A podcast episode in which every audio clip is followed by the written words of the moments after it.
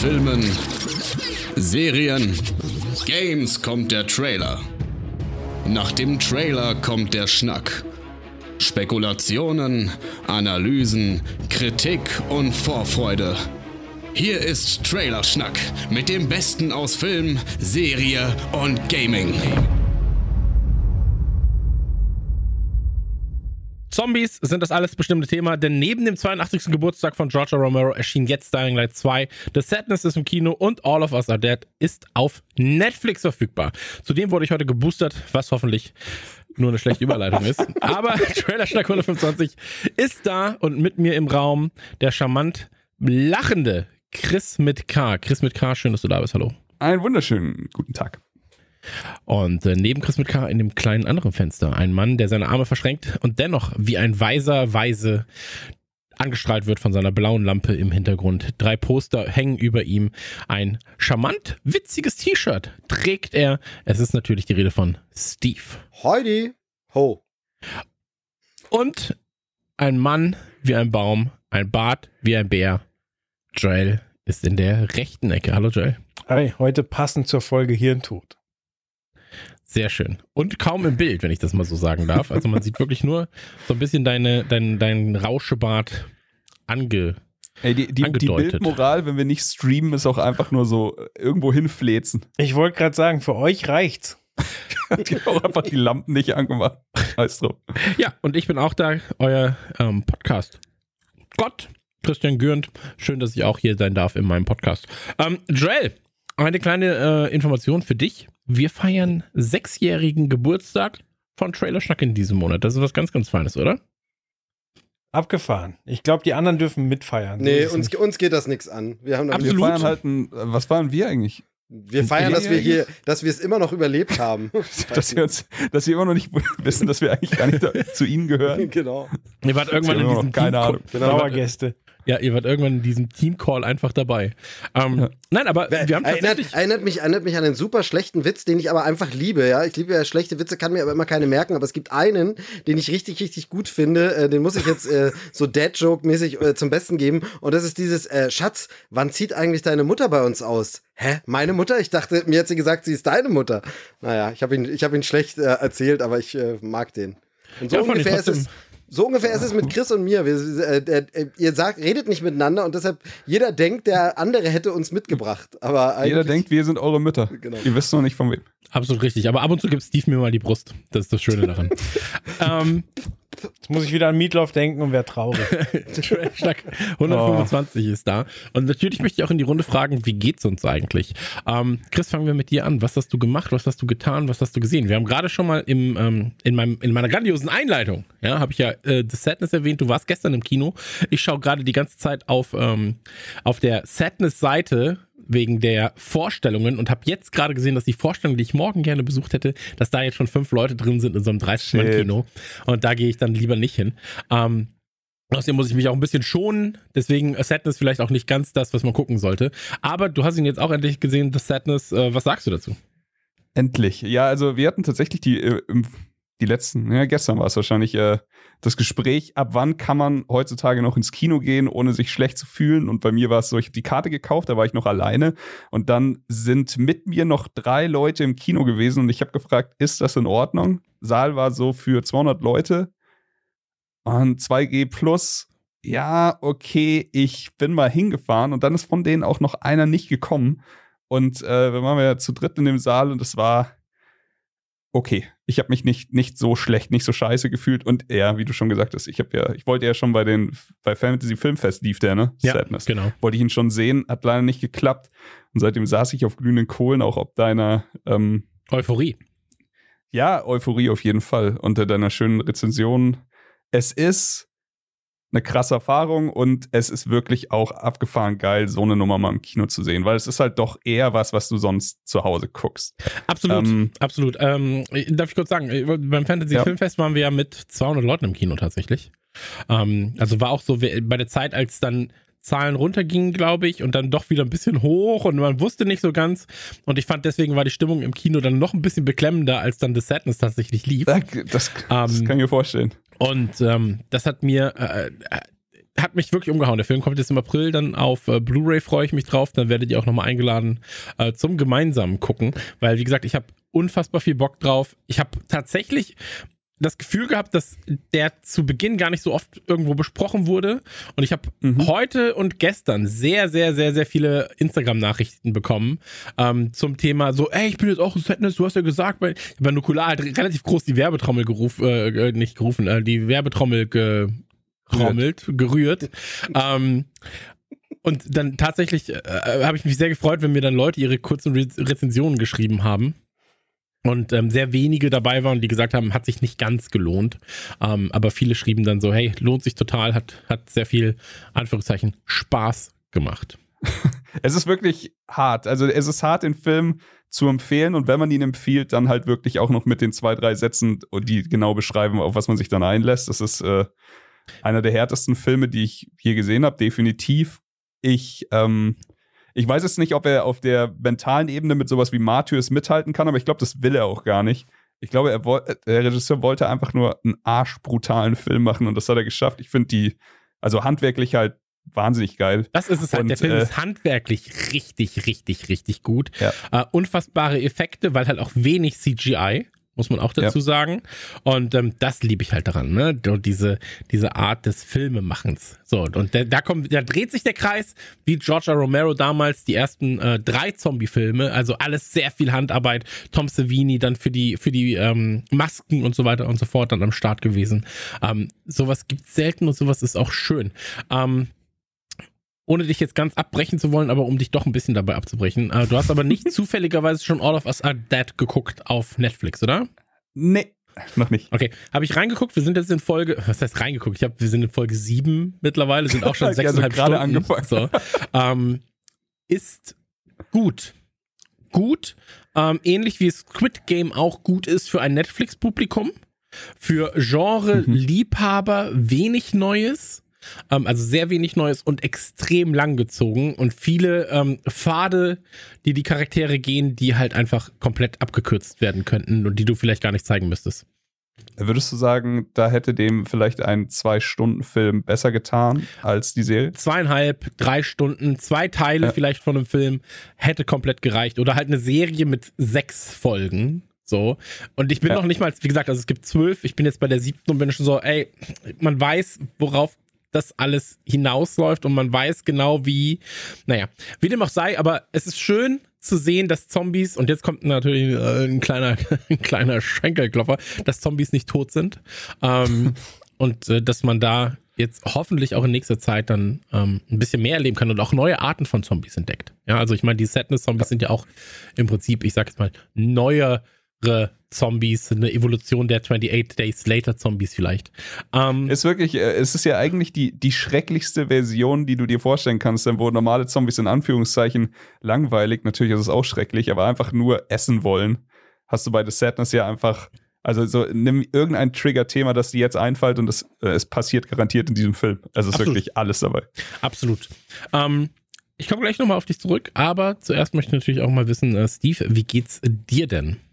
Ja, äh, mir geht's super, weil ich endlich wieder dabei bin. Ich war ja ein bisschen, bisschen kränklich und das äh, Seltsame ist, ähm, es fühlt sich unglaublich komisch an, äh, erkältet zu sein, flach zu liegen und aber doch nur eine Erkältung zu haben. Also ähm, mittlerweile sind ja die, die Einschläge, äh, kommen ja so nah und die Zahlen sind so hoch. Du hast vorhin gesagt, das war äh, damals Fantasy Filmfest, als die Zahlen schon so hoch waren und dann doch wieder oder runter waren, bisschen hochgegangen. Finde ich auch immer lustig, rückblickend bei welchen Zahlen wir früher gedacht haben, das wären hohe Infektionszahlen ja. gewesen und hohe Inzidenzen. Also ähm, es war mal, wann war mal irgendwie Notbremse und so 25. Äh, oder irgendwie, ja, irgendwie 35, 50, 100, das waren mal Zahlen.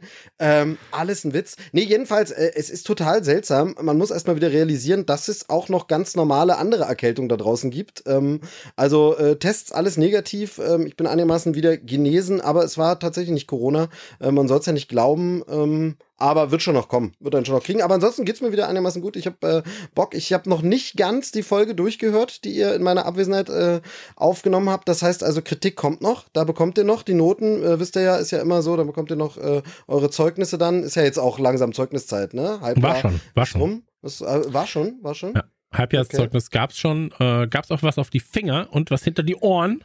Genau. Und die Harry Potter Treppe wurde auch wieder neu, neu einge, eingeführt. Genau, nee, ähm, nö, also von daher, ich bin wieder, bin wieder einigermaßen, einigermaßen fit. Ähm, wir haben es schön in der Familie rumgereicht, aber äh, geht. Und äh, jetzt bin ich wieder da. Ich habe ein paar Filme geguckt. Ich habe mich mit äh, Chris verstritten über einen Film. Ähm, ich habe einen anderen Film sehr genossen und ähm, ja, alles, alles gut soweit. Okay. Äh, Thema Corona natürlich auch an äh, Joelsen nicht spurlos vorbeigegangen, um im sprichwörtlichen Sinne die Wahrheit zu sagen. Ähm, wir haben gerade darüber geredet, die Einschläge kommen immer näher. Bei dir waren auch die Einschläge immer näher tatsächlich. Wie sieht es denn jetzt gerade an der Corona-Front bei euch aus? Ist richtig, an meinem Umfeld ist es nicht spurlos vorbeigegangen, denn meine Tochter und meine Frau waren beide positiv. Meine Tochter ohne irgendwelche Erkältungserscheinungen zu haben. Die ist einfach so durchmarschiert und hätte halt munter Leute angesteckt, wenn wir es nicht per PCR-Test festgestellt hätten. Und meine Frau hatte starke Grippe mit Muskelkater. So, das okay. ging dann ein paar Tage und sind jetzt beide wieder negativ. Ich habe es entweder nicht gehabt oder meine PCR-Tests äh, einfach geschickt gelegt, denn als äh, es bei der Tochter festgestellt wurde, war mein PCR-Test negativ und als er dann bei der Frau wieder negativ war, habe ich mir auch nochmal getestet und war auch negativ. Und mir hat auch die ganze Zeit nichts gefehlt. Also entweder mhm. ich bin immun. Du bist der Typ aus Unbreakable. Genau. Dir kann nichts passieren. Ja, ich habe, lass mir jetzt auch schon Handeln auf den Fuß fallen und guck, was passiert. fahr mal ein nee, bisschen alle, Zug. Ja, fahr mal ein bisschen Zug. Aber komm uns bitte nicht zu nah. Du bringst auch nicht ganz viel Glück dann. das stimmt, ja. Also du bist ja auch right. noch mal knapp von der, von der Klinge gesprungen, denn ja. meine Tochter und ich waren ja bei dir, als äh, sie noch freigetestet war und der PCR-Test noch nicht da gewesen war. Und nach, die, nach vier negativen Tests bin ich bei dir eingelaufen und dann kam leider noch die böse Überraschung, aber ist ja noch mal gut gegangen. Ist gut gegangen, tatsächlich. Äh, zwei Dinge aber auch. Deine Tochter war ja hier, hat äh, von mir ein Smoothie bekommen. Das Glas habe ich danach äh, tatsächlich einfach unter heißestem Wasser abgespült und war so, oh Gott, oh Gott, oh Gott, es ist schon jetzt in meiner Küche. Ich dachte, ähm, du hast es eingeschmolzen. Weißt du? Nee, ich, ich war kurz davor, es wegzuwerfen und habe dann aber gesehen, das war, das war glaube ich, ein äh, relativ äh, tolles Glas. Ich glaube, es war so ein Diablo-Glas oder sowas. Ähm, und das andere tatsächlich war, sie hatte mit diesem Hundeball hier gespielt. Klingt jetzt blöd, aber es ist einfach ein Ball, der, der, mit dem man Hunde spielt und damit hatte sie dann auch gespielt, äh, hat ihn hin und her geworfen und den habe ich so mit dem Fuß in den Garten geschossen. und war so, naja, da wartet er jetzt einfach. so. Aber ähm, ganz ehrlich, so, äh, man muss ja auch sagen, Corona-Thema ist danach auch vorbei, aber dann hat jeder mal ganz kurz drüber geredet. Ähm, bei uns ja die Einschläge auch so, dass man sagt, wir hätten das eigentlich schon haben müssen. Also jetzt in meiner Familie, äh, der Sohn in seiner Klasse sind, ich glaube, fünf Kinder mittlerweile positiv, er nicht äh, gewesen. Die werden dann ja täglich getestet. Äh, bei meiner Frau, ich glaube, fünf Erwachsene und 15 Kinder in der Kita positiv, sie aber auch nicht. Ähm, das heißt, ähm, toi toi toi, bisher, also PCR-Tests und so alle negativ. Äh, Sohn jetzt das erste Mal geimpft, ich jetzt geboostert heute. Ähm, ey, kann toi toi toi so weitergehen. Erstmal, aber ähm, ja, ist halt Wahnsinn, ne? Man merkt, wie das Ganze durchseucht wird. Aber ähm, wir sind auch nicht der Corona-Podcast, wir sind der Trailerschnack. Äh, Podcast. Ja, ich, ähm, ich, kann gerne noch was ohne Corona berichten. Genau, das wäre jetzt die nächste Runde gewesen. Äh, Chris, gibt es etwas, was du gespielt hast oder gesehen hast oder was du uns mitteilen möchtest in diesem Vorgespräch unter Freunden? Ja, tatsächlich, du hast es vorhin schon angesprochen, heute schon kurz in Dying Light 2 reingeschaut. Ähm, sieht spaßig aus. Aber vor, ich habe es am PC gespielt. Ähm, vielleicht reden wir da diesen Monat noch mal in einer, an einer anderen Stelle drüber. Aber äh, erster Eindruck auf jeden Fall spaßig. Äh, deutsche Synchro hat mir hat mich unterwältigt, habe sofort umgestellt. Aber was ich gesehen habe, endlich nachgeholt habe, ist Encanto und äh, wir hatten uns ja jetzt schon das öfteren Mal hier über Hamilton oder da über In the Heights unterhalten, ist ja auch von Miranda und ähm, ja, Schande, dass es so lange gedauert hat. Film hat mir wahnsinnig gut gefallen. Ich habe ihn tatsächlich äh, während der Arbeit einfach laufen lassen. War, war dann so begeistert, dass ich zur Frau gesagt habe, nimm dir heute Abend nichts vor, wir machen Kinoabend. Da bin ich dann gleich nochmal mit ihr geguckt. Schön romantisch auf der Couch. Und ja, was soll ich sagen? Äh, ich hoffe, er kriegt den verdienten Oscar endlich der Mann. Ja, ähm, bei mir war es so, wir haben ihn ja auch gesehen, ich war am Anfang begeisterter, als ich jetzt im Nachhinein bin, finde aber immer noch die Songs aus Encanto sind mit die besten Songs, die Disney-Filme seit zehn Jahren, fünf Jahren, zehn ja. Jahren hatte. Ähm, Ist echt so. Und jeder aber du, du merkst auch bei den, äh, bei den Songs krass, dass er einfach also manche Songs sind auch einfach keine richtigen Disney-Songs, sondern eigentlich dann schon eher Richtung Musical oder sowas. Wenn dann hier Oder bei. Pop-Songs. Also einfach ganz ehrlich, so dieses, äh, dieses äh, Surface, na, wie heißt das im Englischen? Ich weiß nicht. Ähm, Im Deutschen heißt es Druck, glaube ich. Ja, ja, ich weiß, was du meinst von Luisa, von der starken genau. Schwester. Unfassbarer Song. Mein, mein Das ist eine krasse. Nummer. Ja. Und Ähm, da, da, das sind halt einfach Pop-Songs, ne? Also Yes. reine Pop-Songs. Du, du hörst es bei, ähm, ganz kurz, du hörst es bei dem, bei dem Bruno, äh, We Don't Talk About Bruno Song, hörst du halt, wie aus dieser normalen Pop-Nummer am Ende dann aber auch wirklich diese fast schon sechsstimmrige äh, Kanon-Geschichte wird, wo jeder sein eigenes Theme hat, was ja auch so ein Musical-Ding ist, und die dann so übereinander liegen und jeder singt aneinander vorbei. Es klingt trotzdem wahnsinnig geil und da, da sitzt du dann auch einfach so da und denkst dir so, ja, okay, das ist wirklich eine krasse Nummer für, für einen äh, Zeichentrickfilm einfach. Genau, echte, Absolut. echte, echte Musical-Experten wissen wahrscheinlich, wie man das nennt, aber das liebe ich auch, wenn so die, jeder seine Melodie und dann verschränkt es sich so. Ähm, das Interessante ist ja, dass dieser Bruno-Song tatsächlich äh, auch ein äh, wirklich ein Pop-Song-Hit jetzt geworden ist und Ja. in den Charts äh, mittlerweile erfolgreicher ist, als es damals äh, Let It Go war, äh, Frozen. Ja. Und das finde ich insofern interessant, weil ja äh, Let It Go damals auch so ein bisschen zu einem Meme geworden ist oder zu so einem Gag von wegen, oh Gott, ich kann es nicht mehr hören, Kinder äh, hören das überall und das wird ja hoch und runter gedudelt. So weit sogar, dass in Frozen 2 es eine Anspielung an den Song wiederum gibt, wo selbst Elsa sagt, ach, oh Gott, ich kann den Song nicht mehr hören.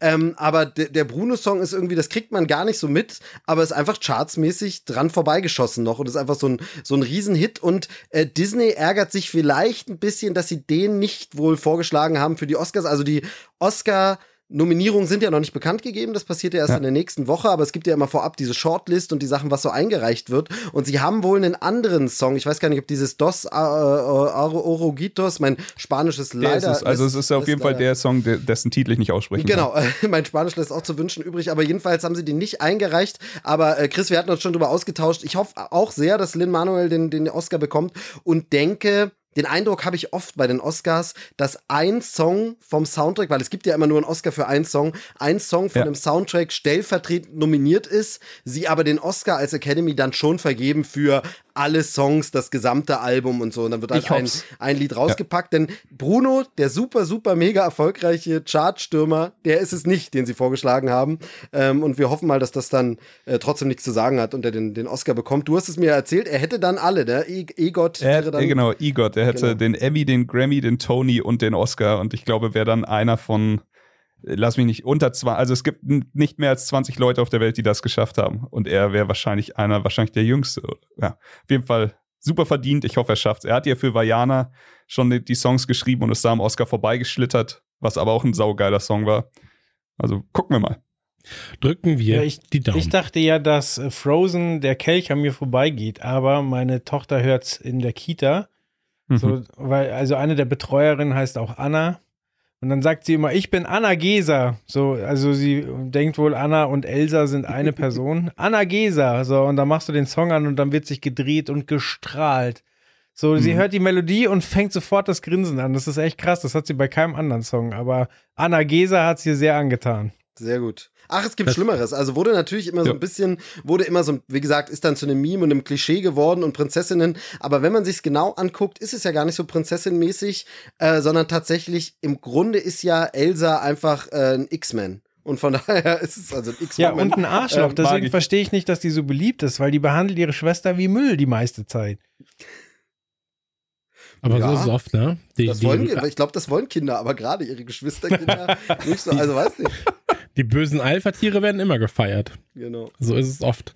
Ähm, ja, äh, Steve, wie sieht's denn bei dir aus? Hast du in deinem Privaten irgendwas, eine Geschichte oder so, die du uns erzählen magst, bevor ich Ja, äh, also Hause zum, zum einen unternehme ich ja gar nichts und äh, war sowieso krank, also äh, bleiben mir nur Filme und äh, Eskapismus. Also bin, bin schön bei Boba Fett dabei, natürlich ähm, sind wir, glaube ich, alle. Ist mir heute so bewusst geworden, haben wir uns irgendwie alle vier noch gar nicht so richtig krass drüber ausgetauscht. Irgendwie gar nicht groß gehypt, nicht in unserer WhatsApp-Gruppe drüber geschrieben. Ähm, weiß nicht, ob das ein gutes oder schlechtes Zeichen ist für die Serie, aber äh, sparen wir uns vielleicht für ein andermal auf. Ähm, ansonsten hole ich so ein bisschen Filme nach und gucke ein paar Sachen und äh, möchte nur empfehlen, muss man eigentlich nicht groß empfehlen, aber ich möchte es kurz erwähnen. Gesehen, ähm, habe mir jetzt angeschaut Last Night in Soho. Ähm, der neue mhm. Edgar Wright ähm, ist jetzt draußen auf Blu-ray endlich. Äh, digital ist er schon eine Weile da. Jetzt ist auch die Blu-ray draußen und ähm, habe ich mir angeschaut und einfach ähm, wieder ein Meisterstück. Ähm, Dankeschön. wandelt so zwischen Drama, zwischen Mystery und Horror, aber auch tatsächlich zeitgemäße Themen.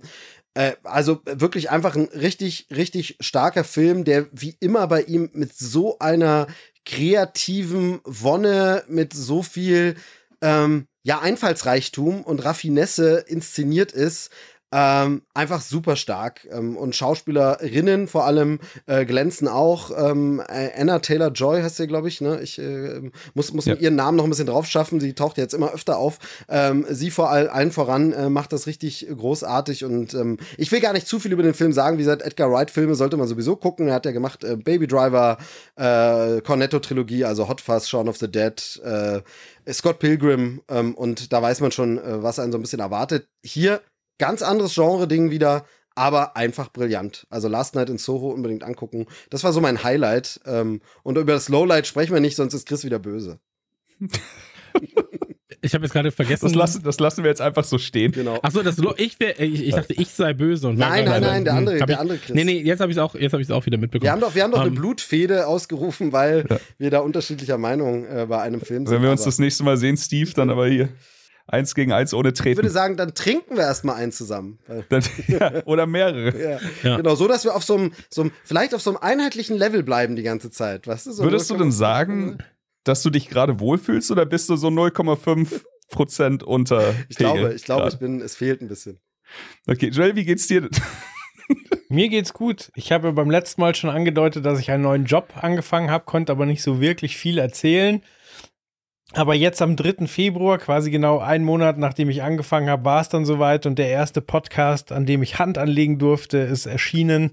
Das heißt, äh, ich habe den Jingle am Anfang gemacht, ich habe äh, die Jingles in der Sendung gemacht, ich habe die Werbung geschnitten und ich habe die Folge geschnitten und optimiert und da geht's um endlich normale Leute. Da ist jetzt die erste Folge raus und ähm, ist ganz schön eingeschlagen. Also, das ist ein absurdes Gefühl. Also, aus zweierlei Gründen. So, du siehst halt, wie sich Leute drüber freuen und wie das Ding halt einfach bei iTunes, also Apple Podcasts und, und Spotify auf die Eins schießt und sich da auch eine ganze Weile hält. Und andererseits siehst du dann die Marketingmaßnahmen, die mein Arbeitgeber halt schaffen kann. Also, ja. Gestern dreimal ein Werbespot bei Germany's Next Top Model, heute auf Amazon.de auf der Startseite. So, es ist absurd und es ist geil. Und dann halt auch so ein krankes Zeug wie, ja, wen wollen wir denn fürs Intro haben? Ja, also am liebsten wäre uns Martin Semmelrogge. Okay, dann besorgst du Martin Semmelrogge, der zu der Zeit gerade in Thailand ist und eigentlich nichts machen kann. Und dann passiert das aber. Und du hast auf einmal jede Menge Martin Semmelrogge Outtakes, wo er erzählt, er wird mit Öl übergossen und ausgepeitscht. So, und du schüttelst nur den Kopf und sagst, okay, was passiert hier gerade? Und ja, krasser Einstieg, so kann es gerne weitergehen. Ja, bist du eine stolze Mama-Henne? Ich bin eine stolze Mama-Henne, ja. Und äh, ihr könnt ja auch ein bisschen stolz sein, weil den Job hätte ich nicht ohne, wenn, ohne euch quasi. Wenn wir den ganzen Scheiß nicht angefangen hätten, dann wäre das nie passiert. Das freut uns. Vielleicht ist es dann unser Baby auch so ein bisschen. Okay, dann ich auch stolz. So, so, ja. so drei Männer und ein Baby mäßig, dass wir so gemeinsam das. Wir sind vier so Männer, aber ja. ja. Klar, aber ich meine, der Film, der Film heißt nun mal so. Das meinte ich doch. Ach. Ja, nee, wie bei äh, Twins, so ein bisschen. Dass wir alle auch, naja, wie dem auch sei.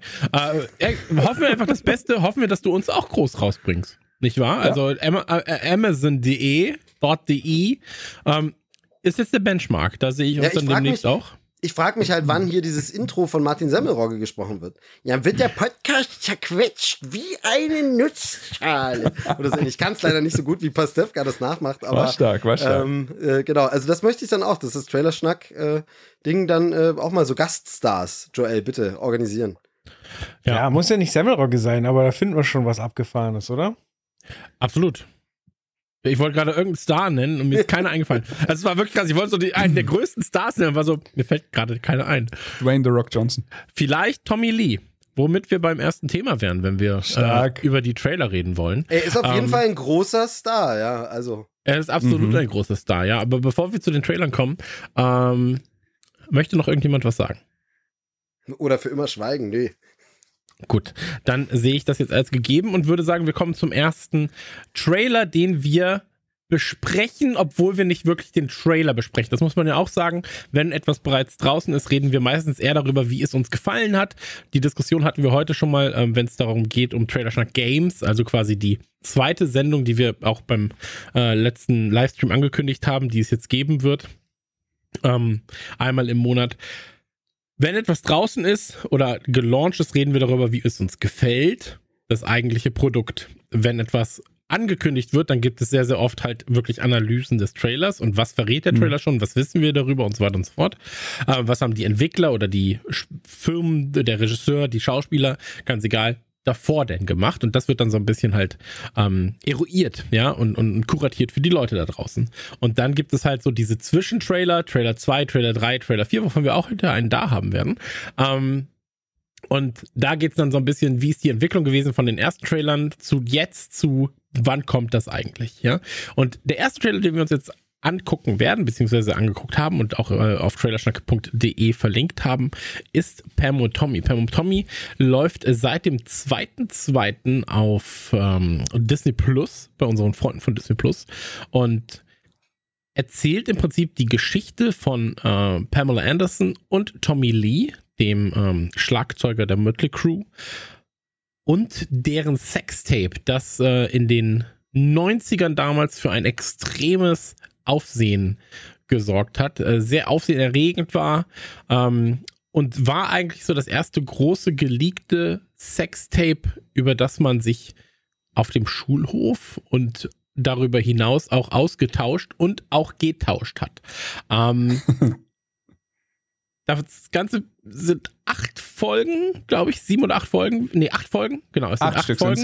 Ja. Äh, drei davon wurden direkt zu Beginn released. Ich glaube, das war auch wichtig, weil die erste Folge für sich alleine genommen zwar interessant ist, aber halt im Kontext von Folge zwei und drei erst relevant wird. Ähm, mhm. Und wir haben das gesehen. Ich glaube, wir zeigen jetzt einmal kurz für uns auf, wer hat das Ganze schon komplett gesehen, wer hat schon reingeguckt. Und ähm, wer hat gar keine Meinung? Das ist dann der Steve. Dankeschön, Steve. Ähm, ja, du, dafür bin ich ja da, ne? Es muss ja so ein bisschen. Ja, aber du kannst ja, ja auch einfach. Ich bin die Stimme der normalen Leute, weißt du, da draußen. Ja, ja. du kannst ja auch einfach mal okay, dazwischen Stimme reden, der normalen, also ich finde es gar nicht schlimm, wenn man das noch nicht gesehen hat. Ich habe auch erst gestern Abend reingeschaut, aber du kannst ja vielleicht mal kurz deine Berührungspunkte mit dem Originaltape besprechen. da habe ich, da habe ich, ich habe das Tape nie Genau, also gesehen. Das, mit, mit, das Tape habe ich nie berührt, weißt du, da habe ich ganz andere Sachen berührt. Aber, aber ähm, äh, tatsächlich ähm, muss ich ja, sind wir ja da wieder in der, in dem, das muss ich nochmal überlegen, in welchem Jahr war das denn genau? Aber wenn es die 90er waren, war das ja die Zeit, in der ich, das habe ich glaube ich schon mal erzählt, ja in der Mädchenklasse der einzige Junge war. Äh, das Internet war jetzt noch nicht so verbreitet, also das heißt, da war nicht viel mit äh, irgendwelche Sextapes tauschen oder so.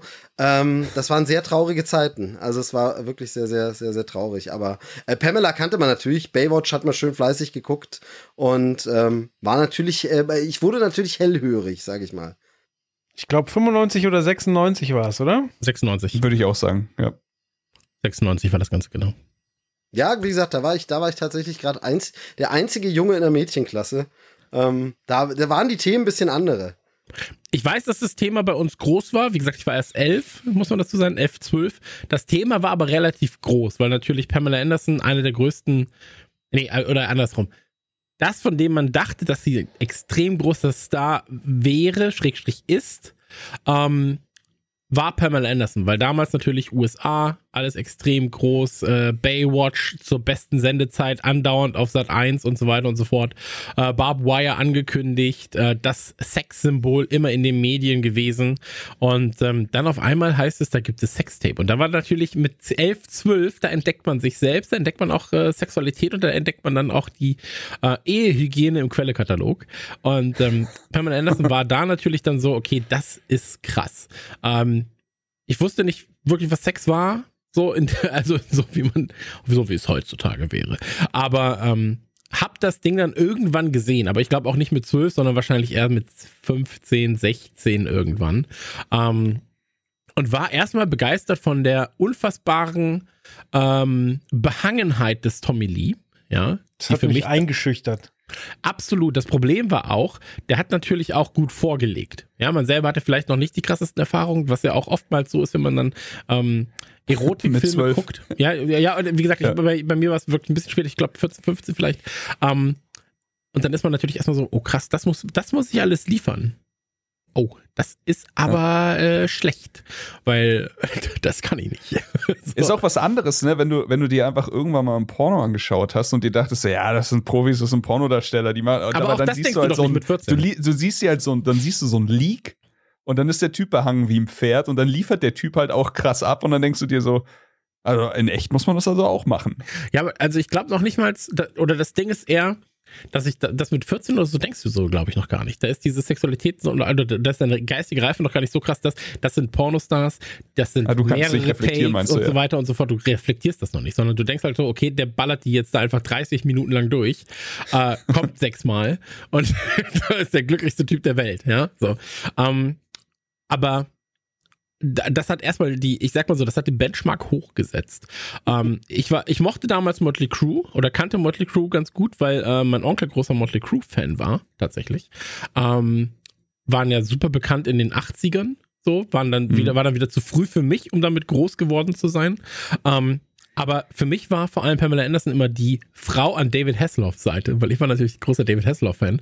Und äh, durch Baywatch war das immer so, ja, nee, das ist doch hier die Frau an an äh, David Hasselhoff Seite. Wie war das bei euch ähm, oder bei, bei, bei dir, Joel, mit dem Sextape in der Realität, bevor wir zum Trailer und zum eigentlichen äh, Inhalt der Serie kommen? Also Pamela Anderson war mir durchaus ein Begriff durch zahlreiche Playboy-Ausgaben, durch äh, Baywatch natürlich und durch Tooltime. Hier, mhm. hör mal, wer da hämmert. Wo sie ja in den frühen Folgen, bevor sie von Heidi abgelöst wird, auch äh, zu, zugegen ist. Und ähm, ich kann heute nicht mehr nachvollziehen, was diese Frau damals für eine Faszination ausgelöst hat. Die war ja wirklich so die Marilyn Monroe der 90er, würde ich sagen. Also die, die war einfach. Ich weiß auch nicht, ob das ein deutsches Phänomen ist, weil die war richtig, richtig groß. So, aber ich glaube, Baywatch war auch in Deutschland larger, als es überall anders war, obwohl es in sämtliche Länder verkauft wurde. Also Baywatch war schon groß überall. Äh, in Deutschland natürlich nochmal der extreme David Hasselhoff-Hype, der da nochmal mit weiterzieht. Aber ich glaube, das war in den USA nicht kleiner als bei uns tatsächlich. Also es nee, war auf halt, keinen Fall. Keinen ähm, Fall ja. das, war, das war halt mindestens genauso groß. Das war halt, glaube ich, auf so einem Friends-Level als ja. Friends dann mhm. auch lief oder mhm. auf so einem Seinfeld-Level und so weiter. Witzigerweise so hat Friends auch sehr viel Werbung für Baywatch gemacht. Okay, ja, Weil die, die, die beiden äh, Main-Charaktere oder zwei der drei Main männlichen Charaktere sich die ganze Zeit zusammen Baywatch angeguckt haben. Stimmt. Okay. Ja. Ja, aber das ist tatsächlich äh, so die, die Größenordnung, über die wir reden. Also wir reden hier schon über das Prestige-Fernsehen, was auch ja. immer so ein bisschen schlüpfrig war, aber nur im Sinne von, man sieht mal einen Arsch, man sieht mal äh, Tiddies und so weiter am Strand in Zeitlupe. Ähm, keine, keine offene Sexualität natürlich. Ähm, aber äh, Chris war noch nicht. Sextape Damals. Ja, ähm, bei mir war es wahrscheinlich so wie bei dir. Also ich habe es garantiert nicht zu der Release-Zeit gesehen. Ich, ich habe es irgendwann mal später gesehen, aber pff, ich, äh, es war für mich auch eher so, ach krass, da sieht man die beiden beim Sex und nicht so, okay, das ist der beste Porno, den ich je gesehen habe. Es ist aber natürlich, also man hat halt drüber geredet, natürlich auf dem Schulhof auch. Und äh, aber tatsächlich habe ich relativ wenig mitbekommen von dem Drumherum-Ding. Deswegen finde ich die hm. Serie jetzt auch sehr interessant. Genau, das wäre mein Punkt gewesen. Also äh, ich glaube, ganz, ganz viele Dinge aus der Serie, also dass das Tape quasi äh, entwendet wurde und so weiter und so fort, ähm, das hast du halt damals überhaupt gar nicht richtig mitbekommen. Also, nee. das, also die Geschichte dahinter, die dann halt in der Serie jetzt erzählt wird, auch wenn sie vielleicht nicht zu 100% eins zu eins erzählt wird, ähm, aber das hast du so wenig mitbekommen, dass es dir eigentlich schon fast egal war. Und ähm, ich finde es krass, weil es halt natürlich A, gar nicht so passiert wäre, wenn es das Internet nicht gegeben, wäre, äh, gegeben hätte mhm. und so weiter und so fort, äh, was ja auch in der Serie dann aufgegriffen wird tatsächlich. Ähm, aber was ich krass finde daran ist vor allem, dass es diesen Voyeur-Status so extrem ausreizt. Also ich meine, so ein Porno gucken ist halt das eine, aber ein Tape zu gucken, das eigentlich nicht der Öffentlichkeit zugänglich ist, ja. ähm, ist halt nochmal was anderes so. Und ähm, lass uns gerne jetzt einen Zeitsprung machen und lass uns ähm, zur Serie kommen. Also zu dieser, ich wollte Dokumentation sagen, aber es ist natürlich keine Dokumentation, sondern es ist halt einfach eine Serie um die Ereignisse. Ähm, ich dachte mir, als ich das erste Mal den Trailer gesehen habe, hey, das kann ja funny werden, ja. Sebastian Stan äh, kennen wir unter anderem als, als ähm, Winter Bucky Soldier. Barnes, ja. Genau. Äh, ich weiß gar nicht genau, woher man sie kennt. Da müsstet ihr mir jetzt gerade helfen. Äh, die ist, er hat tatsächlich in Baby Driver mitgespielt. Baby Driver, okay. Ähm, Ach, krass. Und dann gibt's unseren äh, kiffenden Freund, äh, dessen Namen Seth. ich andauernd vergesse. Seth, Seth Rogen. Rogen, Seth genau. Rogen, ja. Den Ähm, kennt man als fucking Seth Rogen überall. genau. Ah, genau. Und ähm, das sind die drei Hauptcharaktere, sage ich jetzt erstmal. Äh, es gibt natürlich dann noch so B-Charaktere, äh, die immer mal wieder auftauchen, aber äh, die Grundlage ist im Prinzip Tommy Lee, gespielt von äh, Sebastian Stan. Dann, äh, ah, ich habe ihren Namen vergessen, das ist mir immer super unangenehm. Lily James. Lily genau. James. Lily James spielt Pamela Anderson und Seth Rogen spielt äh, den Typen, dessen Namen ich vergessen habe, der aber Den zumindest, das, äh, der zumindest das Tape besorgt. Rand heißt der, aber den werde ich mir auch die nächsten zwei Minuten nicht mehr merken können. Ah, genau.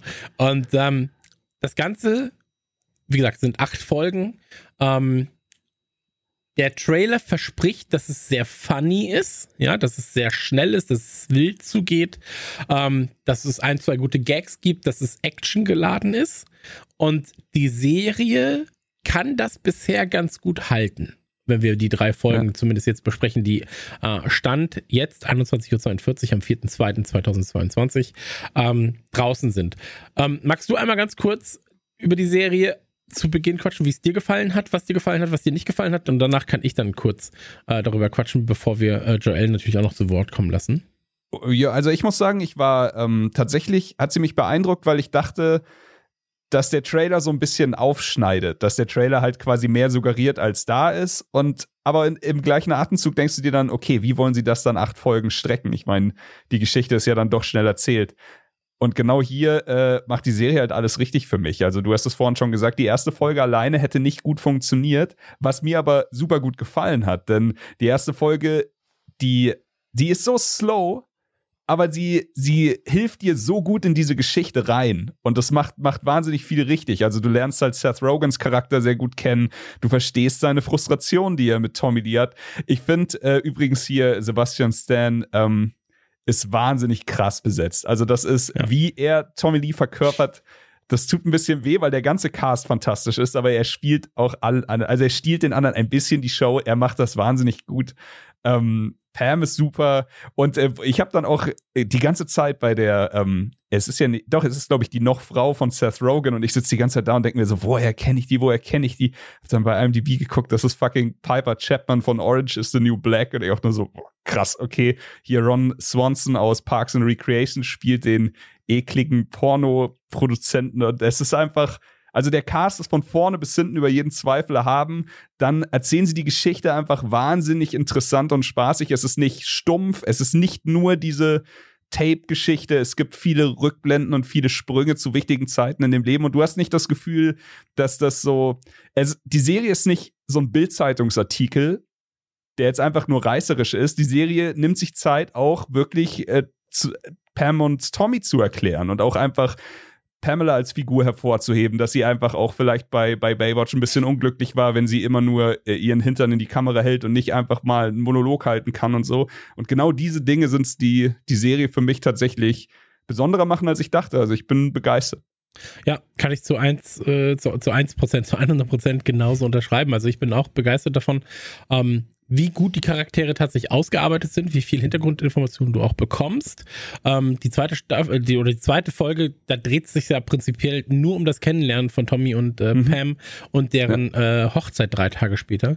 Ähm, und das, äh, es langweilt nicht. Ja, es langweilt nicht. Die Frage ist natürlich, was kommt jetzt in den fünf noch folgenden Folgen? Weil eigentlich Exakt. ist nicht mehr viel Fleisch dahinter, es sei denn, du arbeitest dann noch heraus ähm, oder viele Dinge heraus, die wir jetzt noch gar nicht wissen, ja, oder mit denen wir uns nicht beschäftigt haben. Was ich auch schön finde, das hast du gerade gesagt, ähm, ist, dass es halt eben nicht, du hättest es in 90 Minuten erzählen können, aber wenn du dir ein bisschen mehr Zeit nimmst, kannst du halt auch noch erklären oder, oder die Leute mit reinziehen und dann so, ja, ey, Internet. So, Internet war nicht damals mal kurz das Handy mhm. anmachen. So, nee, Internet. So, die Leute mussten, dass du erstmal zu den Leuten gehst und sagst, ja, wir machen eine Internetseite. Und dann so, was machst du für eine Seite? so, was? Die erst immer erklären muss, ja, ja, was das so, Internet ist. Ja. ja, und dann so, ja, aber das kostet doch viel Geld. Nein, das Internet ist kostenlos für alle. und dann so, okay. ähm, ist schön, hast sehr, sehr viele natürlich auch für Leute wie uns Anspielungen auf die Zeit früher und so weiter. Was Musik angeht, merkst du ja hier auch schon im Trailer Meatloaf und so weiter läuft hier. Ähm, das ist alles sehr, sehr, sehr, sehr schön. Äh, ich finde auch, dass Sebastian Stan unfassbar spielt. Also wirklich ähm, Kudos für das, wie er spielt. Ähm, ich muss aber auch sagen, und ich bin ja eigentlich nicht der Brüde bei uns in der Runde, ja, ich finde, es ist schon sehr, sehr, sehr, sehr explizit, die Serie. Ja. Also gerade wenn du auch daran denkst, dass es Disney ist, ist die Serie sehr explizit. Ähm, also von harten Schwänzen, die du siehst, oder einem harten Schwanz, den du siehst, über, über äh, Tiddies und so weiter und so fort. Ähm, es ist nie pornografisch zu explizit, ja, dass du jetzt den Akt an und für sich siehst, ja. Ähm, das tust du auch, aber der ist halt zumindest dann noch bedeckt. Aber du siehst halt einfach, ich muss leider sagen, ja, ähm, es gibt eine Szene, da redet, oder Tommy Lee redet häufiger mit seinem Schwanz oder über seinen Schwanz natürlich, äh, weil er aber auch einfach eine eigene Persönlichkeit haben muss. Ja, fast schon eine eigene Postleitzahl, wenn man mich fragt. Aber ähm, es ist so, dass dass halt sehr explizit der Schwanz auch gezeigt wird. Und ich finde, es gibt ja nichts ekelhafteres als Harnröhren. Ja. Und also ich habe gar nichts gegen Schwänze. Ich gucke mir Schwänze gerne an. So, ich bin der größte Schwanzfan von mir aus. Aber ich finde Harnröhren halt super ekelhaft, weil ich immer Angst habe, dass da Sachen reingemacht werden. Und ähm, in dem Moment, wo er mit seinem Penis redet und sein Penis aber auch antwortet, bewegt sich halt wie in der Mund quasi die Harnröhre, bewegt ja. sich so ein bisschen. Und da bin ich so, das ist das widerlichste auf der ganzen weiten Welt, eine sich bewegende Harnröhre, die mit einem redet. Äh, und dann ist der Schwanz sich auch so nach oben dreht und so, ey, also, so. ähm, aber das muss auch einfach crazy sein, wenn du halt bei Disney arbeitest und dann, dann kommt einer zu dir und sagt so, ja, du machst heute Tommy Lees Schwanz. Äh, der hat einen 20-Minuten-Monolog mach mal. so. Aber es ist doch irgendwie schön. Ich weiß noch, wie wir uns gefragt haben, als sie mit, mit Stars angefangen haben. Und wir so, wie konsequent gehen sie den Weg zu Ende? Und jetzt siehst du sowas halt. Also es ist halt wirklich explizit gezeigt, ich, ich, was da passiert genau. ist. Ich finde, das ist wirklich halt äh, markenmäßig ja auch. Ja? super. Also es gibt ja in beide Richtungen es ist halt markenmäßig super interessant, weil ja früher wirklich Disney komplett die Hand immer drüber gehalten hat. Disney ist Family Entertainment und nur aus diesem Grund wurde ja sowas wie Hulu quasi gegründet. Deshalb gab es ja früher nicht schon irgendwie einen Disney-Streaming-Dienst, sondern man hat es erstmal Hulu genannt, um zu sagen, wir haben was anderes, eine erwachsene Plattform, wo Fernsehinhalte für ein erwachsenes Publikum stattfinden können. In den USA gibt es das ja eben immer noch Hulu, bei uns ist es eben integriert durch diesen Star-Channel und das ist halt wirklich. Ähm, wirklich krass, wie sich das gewandelt hat. Früher hätte niemals der Name Disney über sowas stehen dürfen. Und heute ist es überhaupt kein Problem. Also klar, natürlich, es wird als Star abgetrennt, aber das wirkt ja nach außen nicht so. Du loggst dich als Erwachsener einfach bei Disney Plus ein, bist auf einem Disney-Portal und da ist dann sowas. Da sind Horrorfilme, da ist so eine Serie, da sind äh, irgendwelche Dokus. Es ist halt wirklich super interessant, wie man sich da geöffnet hat und gesagt hat, ey, komm, die Leute wissen, wofür Disney steht. Wir müssen nicht mehr immer nur das Saubermann-Image behalten. Aber, aber das ist, äh, ich, ich finde auch, dass das äh, sehr spannend ist, wie sich das geändert hat, weil Disney steht für mich jetzt nicht mehr nur für, ach, das sind die mit den Kinderfilmen, genau. sondern mhm. Disney steht als Marke mittlerweile für, das ist das mit dem hochqualitativen Inhalt. So, also, oder da, ich sag mal, nicht alles, ja, weil das wäre jetzt auch einfach gelogen, dann hättest du das neue Kevin allein zu Hause nicht. So, ähm, aber die Themen, die sie mit Herz angehen, ja, wo, du sagst, hey, wir machen nicht einfach ein neues Kevin allein zu Hause, so, ähm, da merkst du halt, dass sie die richtigen Leute holen wollen, dass sie sich da Zeit nehmen, dass sie das machen und so. Und das finde ich ganz schön, weil du aber auch sag, nicht mehr sagen kannst, so, ey, wir sind Disney und wir sind jetzt einfach nur ähm, in unserem kleinen Wohlfühlzirkel, weil dafür hast du jetzt Dinge gekauft wie 20th Century mit Dingen wie ja. äh, Walking Dead, ja. Dafür hast du jetzt, ähm, also Walking Dead ist Fox, aber 20th Century halt mit den Simpsons. So, dafür hast du jetzt sowas wie Family Guy und so weiter. Ähm, das kannst du nicht alles dann auf einmal runterschrauben und sagen, ja, aber nee, das muss alles jetzt schön im Zwölferbereich sein.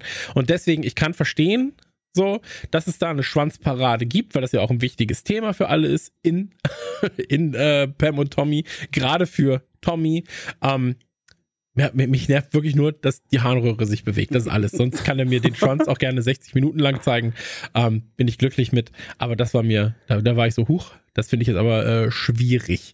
Aber ansonsten, Was ich aber äh, nur kurz, äh, Sebastian Stan, äh, Sebastian Stan, Sebastian Stan, ähm, unfassbar mit welcher Präzision er vor allem Mimik und Gestik ja.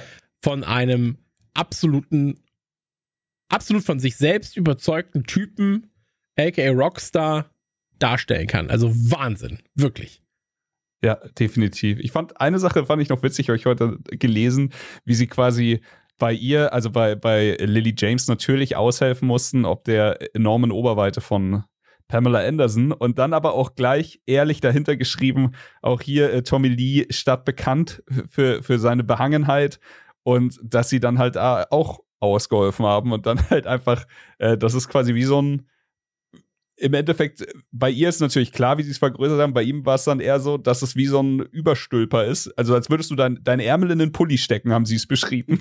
Musste ich sehr lachen. Dann so, ja, ein bisschen, ja, aber äh, dass sie da fair zu Tommy Lee sind und sagen, wenn wir das schon so offen und ehrlich kommunizieren in die Welt da draußen, dann äh, stellen wir dich aber dann auch richtig da. Ey, wie gesagt, ich finde das alles sehr spannend. Ich frage mich aber, und das weiß ich jetzt nicht, und äh, dann darf auch Joel natürlich noch was sagen, sorry. Ähm, ich frage mich tatsächlich, und da muss man jetzt auch noch mal ganz kurz den Disclaimer sagen. Wir arbeiten zwar mit Disney, wir sind aber nicht Disney. Ja, also jetzt Trailerschnack. Wir arbeiten zwar oder wir kooperieren oftmals mit Disney, wir wissen aber nichts über irgendwelche Verträge und so weiter und so fort. Ja. Warum auch? Ja. Ähm, ich frage mich tatsächlich, wie man da, äh, kann man das Recht kaufen, eine Serie zu machen über so etwas? Oder könnte Pamela und Pamela und Tommy könnten die jetzt kommen und sagen so, ich fühle mich jetzt nicht richtig dargestellt? Na, oder oder ja, sind die gefragt worden? Genau. Oder wie, wie ist das? So. Genau, also ich, ich glaube, es gibt, also zumindest es gibt ja auch immer einen Unterschied, wie es in den USA und wie es in Deutschland ist. Es gibt natürlich sowas, wenn du ein gewisses, zu einem gewissen Grad äh, Person des öffentlichen Interesses bist, dann hast du an bestimmten Sachen natürlich keine Handhabe. Dann darf man, also du darfst jetzt einfach einen äh, Spielfilm machen über Kanzlerin Merkel, wie sie sich in Zeiten der, äh, weiß ich nicht, Corona-Krise mhm. verhalten hat. Kannst du einfach machen, da kann sie auch nicht gegen klagen. Ähm, vielleicht gegen Kleinigkeiten könnte sie klagen und sagen, nee, diesen Satz habe ich so nicht gesagt, das ist nicht nicht korrekt und so. Ähm, hier ist es natürlich sowas, weil es die Privatsphäre betrifft und auch dieses Tape wiederum. Ich ja, genau. glaube, ich habe das jetzt nicht überprüft, aber ich würde mal vermuten, ganz sicher stecken sie doch dahinter und, und bekommen da Geld dafür, oder? Also es wird man doch bei ihnen sicherlich die Geschichte eingekauft haben. Ich meine, in den USA eben kennt man das ja so, dass irgendwelche äh, Kapitalverbrecher, die im Todestrakt sitzen, ihre Geschichte verkaufen und dann wird noch ein Film draus gemacht. Von daher glaube ich, in den USA kannst du einfach die Rechte kaufen und dann ist okay. Und ähm, hm. von daher. Würde, würde ich jetzt auch sagen, aber ich fand das erstmal so, weil, weil, weil ich war dann spannend. Also die Fragen, die sich dann gestellt haben, waren dann so, sind sie dann zu Tommy Lee gegangen und haben dann gesagt, so, ey, pass auf, ähm, wir haben hier Sebastian Stan, den würden wir für dich casten, der kriegt dann deine Tattoos und so weiter und so fort. Und das hier ist ungefähr die Schwanzlänge, die wir ihm dann verpassen werden. also, oder bist du damit nicht ganz zufrieden? Also, wie, können wir nochmal messen oder sollen wir da, was sollen wir tun? Weil das, und dann müsst du denen natürlich auch erklären, so, ja, weil das ist ein essentieller Teil, zumindest einiger Folgen, weil er offensichtlich auch mit seinem Schwanz redet. Das war was, was wir uns überlegt haben. Wie findest du das? So, weißt du, ich, ich finde halt so, ich, dieses Kreativmeeting würde ich halt gerne, da wäre ich gerne dabei gewesen, so. Ähm, Joel, du hast jetzt eine Folge gesehen, hast du gesagt, oder hast reingeguckt zumindest. Zwei. Ähm, zwei Folgen. Wie, wie gefällt dir das Ganze? Überraschend gut. Es hinterlässt viele Fragezeichen. Also, ich kann mir, also eigentlich kann ich mir nicht vorstellen, dass das genehmigt wurde. Also es muss ja irgendwie passiert sein, aber es ist ja jetzt auch nicht so, dass Tommy hier der strahlende Held ist. So, der das verhält sich halt, zu ja. Seth Rogen wie ein Arschloch. Ja. Der Typ, wenn man gerade sein Ding nicht sieht, dann rennt er, rennt er immer in super unangenehmen Tangas rum. Ähm, Ach, da, das ist so viel. Also, dass das auf Disney läuft, lässt mein Kopf explodieren, wobei man auch sagen muss, mittlerweile sind die Spießer ja wahrscheinlich die von Apple, die sagen, nee, keine Brüste und mhm lass mal lieber. Ähm, dann, also wer hat diese Geschichte geschrieben? Weil ich glaube nicht, dass Tommy Lee sich jetzt hingesetzt hat und gesagt hat, so, ich erzähle jetzt meine Version der Geschichte. Es basiert, glaube ich, auf einem, sorry, nur kurz, es basiert, glaube ich, auf einem Artikel, der in irgendeiner, im Rolling Stone Magazine oder so, also das weiß ich nicht mehr genau, ich ärgere mich. Es, es kommt nach, bei jeder Folge steht es da, es basiert auf dem Arti Artikel, Interview, bla bla bla. Und ich frage mich auch seitdem, was es war und was haben sie jetzt für die Serie noch dazu gedichtet. Aber ja. nur kurz, weil das Absurde ist ja, ähm, dass du dich jetzt fragst, was es war, was es nicht war. Ja. Mhm. Aber dass du dich das überhaupt fragen musst in manchen Bereichen, zeigt schon, für wie absurd du diese Geschichte und diese Personen eigentlich hältst, dass du manchmal sagst so, ist das jetzt wahr oder ist das also soll, soll ich ganz ehrlich sein? Ich habe die äh, zweite Folge, hast du vorhin schon angesprochen, dass sie also sie fahren nach Cancun lernen sich da richtig kennen und heiraten drei Tage. Ich wusste das nicht. Also ich kannte den Gossip dahinter okay. nicht. Und ich saß dann auch so da, die haben nach drei fucking Tagen geheiratet. What the fuck? Und. Aber ja, ich, eh, das ist da, wie du sagst, exakt was du sagst. Das ist teilweise so absurd, dass du dich immer fragst, ist das echt passiert oder ist das jetzt nur eine coole Geschichte? Wenn du äh, Tommy Lee ist einer meiner liebsten Podcast-Gäste tatsächlich. Wenn du dir Podcast mit oder von Tommy, also von Tommy Lee nicht, aber mit Tommy Lee anhörst, ähm, dann erfährst du ein bisschen was über ihn selbst. Er ist jetzt gerade auch ähm, wieder verheiratet, ja, schon seit äh, ich weiß es nicht genau, wie lange, aber er ist jetzt äh, seit längerer Zeit verheiratet mit äh, Brittany Furlan. Das ist so eine Comedian-Dame und so weiter und so fort. Und die haben vor zwei Jahren, war das ungefähr, haben sie mal ein legendäres Interview gegeben. Ähm, werden sie auch dann befragt, hey, wie ist das mit Drogen und so weiter und so fort. Und ähm, da habe ich dann gemerkt, Tommy Lee ist mir gar nicht so unähnlich in manchen Bereichen. ähm, weil also Beispiel, beim, beim, Drogenkonsum möchte ich Einspruch erheben, aber das schon, erzähl weiter. Das schon. aber ähm, den Rest glauben wir. Aber, aber äh, zum Beispiel erzählt sie dann auch, so, und, äh, ich würde mich jetzt als generös zumindest meinen Freunden gegenüber bezeichnen. Ja, dass wenn ja. jemand was braucht, dann versuche ich da zu helfen. Und ähm, da war es dann so, dass, dass er dann auch, äh, dass sie dann auch erzählt, so ja, ähm, das Absurde ist, wenn man mit Tommy befreundet ist, dann kriegt man anderen Scheiße geschenkt. Also Nee, genau, es ging erstmal um eine Uhr. So, die haben über Uhren geredet, deswegen kam ich jetzt letztens wieder auf das Interview, witzigerweise. Also da schließt sich der Kreis. Ähm, und dann meinte er, er hatte eine, ähm, ich glaube, eine Rolex Daytona, so iced out, also mit Diamanten und so weiter besetzt. Und dann hat er die Geschichte einfach nur erzählt und war fertig. Und dann sagt sie, ja, und was hast du damit gemacht? So vorwurfsvoll, ne? Und dann denken alle so, ja, keine Ahnung, hat er die, was hat er denn damit gemacht? Und dann erzählt, ja, und dann erzählt er so, ja, also, äh, mein Kumpel Martin, hat die gesehen, hat gesagt, oh, die ist aber wirklich schön. Habe ich gesagt, ja, behalt sie doch. Und dann war sie so, ja, das macht er andauernd. Letztens war unser, äh, unser Haushälter irgendwie da, hat gesagt, ey, das ist ein cooler Jeep. Hat er gesagt, ja, behalt ihn doch. so. Und zwei Tage später war der Jeep bei Ebay. Und dann es war so, oh, hm, okay.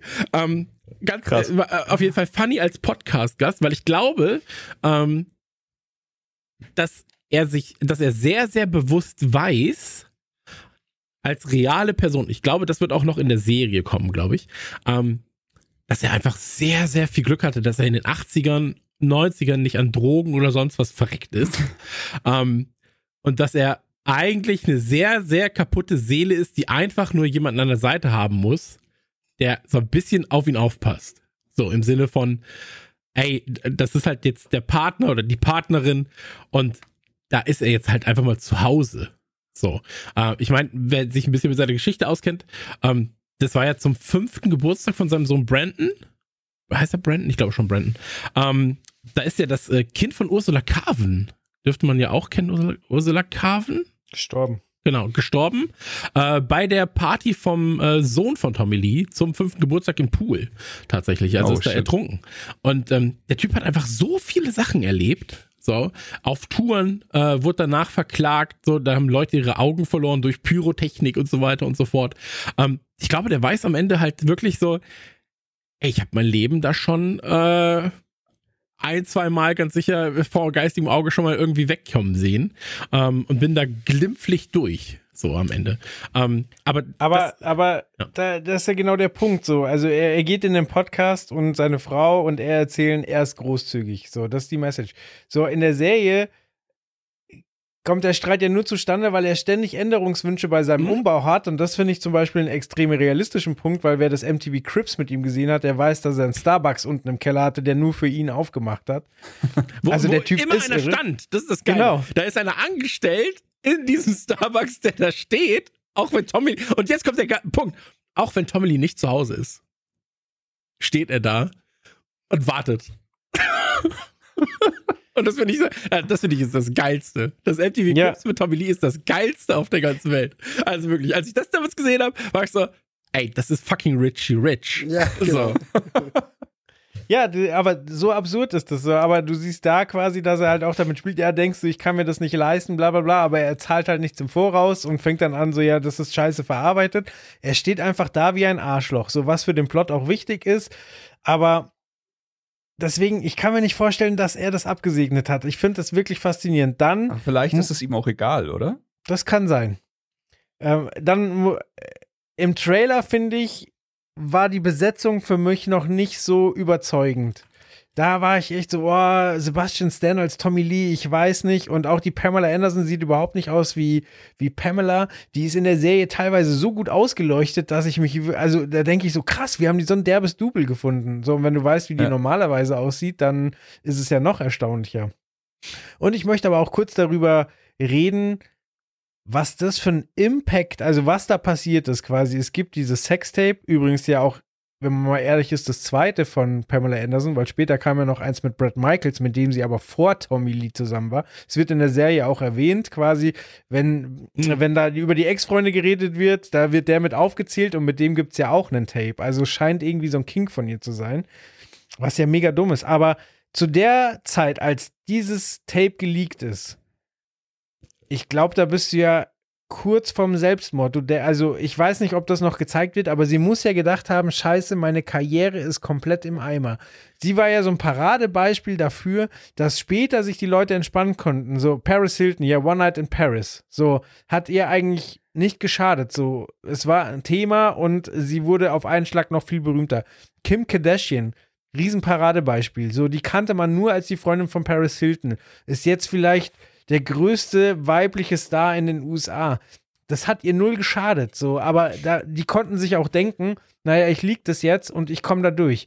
Ich glaube, Pamela Anderson konnte sich das nicht denken. So, die muss richtig Schiss gehabt haben, was denn da gerade passiert. Und, aber wie gesagt, das war so ein Präzedenzfall. So danach wusste man, wenn du ein halbwegs gutes Tape ablieferst, dann werden das ein paar sehr unangenehme Monate für dich, aber letztlich hilft es dir nur. So, jede PR ist gute PR. So, Mhm. und das ist so die Lektion, die man da wahrscheinlich rausnehmen konnte. Aber ich glaube, wenn du in der, in der Situation bist, dann ist das einfach nur, nur ekelhaft. Ich glaube, also ich glaube wirklich, dass jeder, der der Situation ist, sofort wieder alles rückgängig machen würde und gerne tauschen würde, dass es eher also es ungeschehen machen würde. Also ich, ich lehne mich mal aus dem Fenster und sage auch, dass Paris Hilton da nicht happy mit war mit dem Leak und auch, ich glaube, bei Pamela, also hey, ich bin erst bei Folge 3, gucken wir mal, aber ich kann mir auch da vorstellen, dass sie einfach wirklich Das- die das aber wie du ja du sagst, so, Trailer, nur egal, kurz, also- äh, Das siehst du ja schon Ja. im Trailer, dass sie nicht Ja. happy damit ist. Und dass Tommy dann sagt so, ey, wir sind beide am Arsch. Und sie ist so, hä, du? so. Ja, auf jeden Fall so, ich glaube, ja, wahrscheinlich sorgt es für PR und es gibt keine schlechte PR, aber ich glaube, jeder von denen würde das sofort rückgängig machen. In erster Linie ist es ja auch die Sache, wie ist das geleakt? Ja, hast du es selbst gegebenenfalls geleakt, dann ist es natürlich nochmal was anderes, aber hat jemand Ja. fremdbestimmt was für dich geleakt, ähm, dann ist es ja nochmal eine ganz, ganz andere Sache.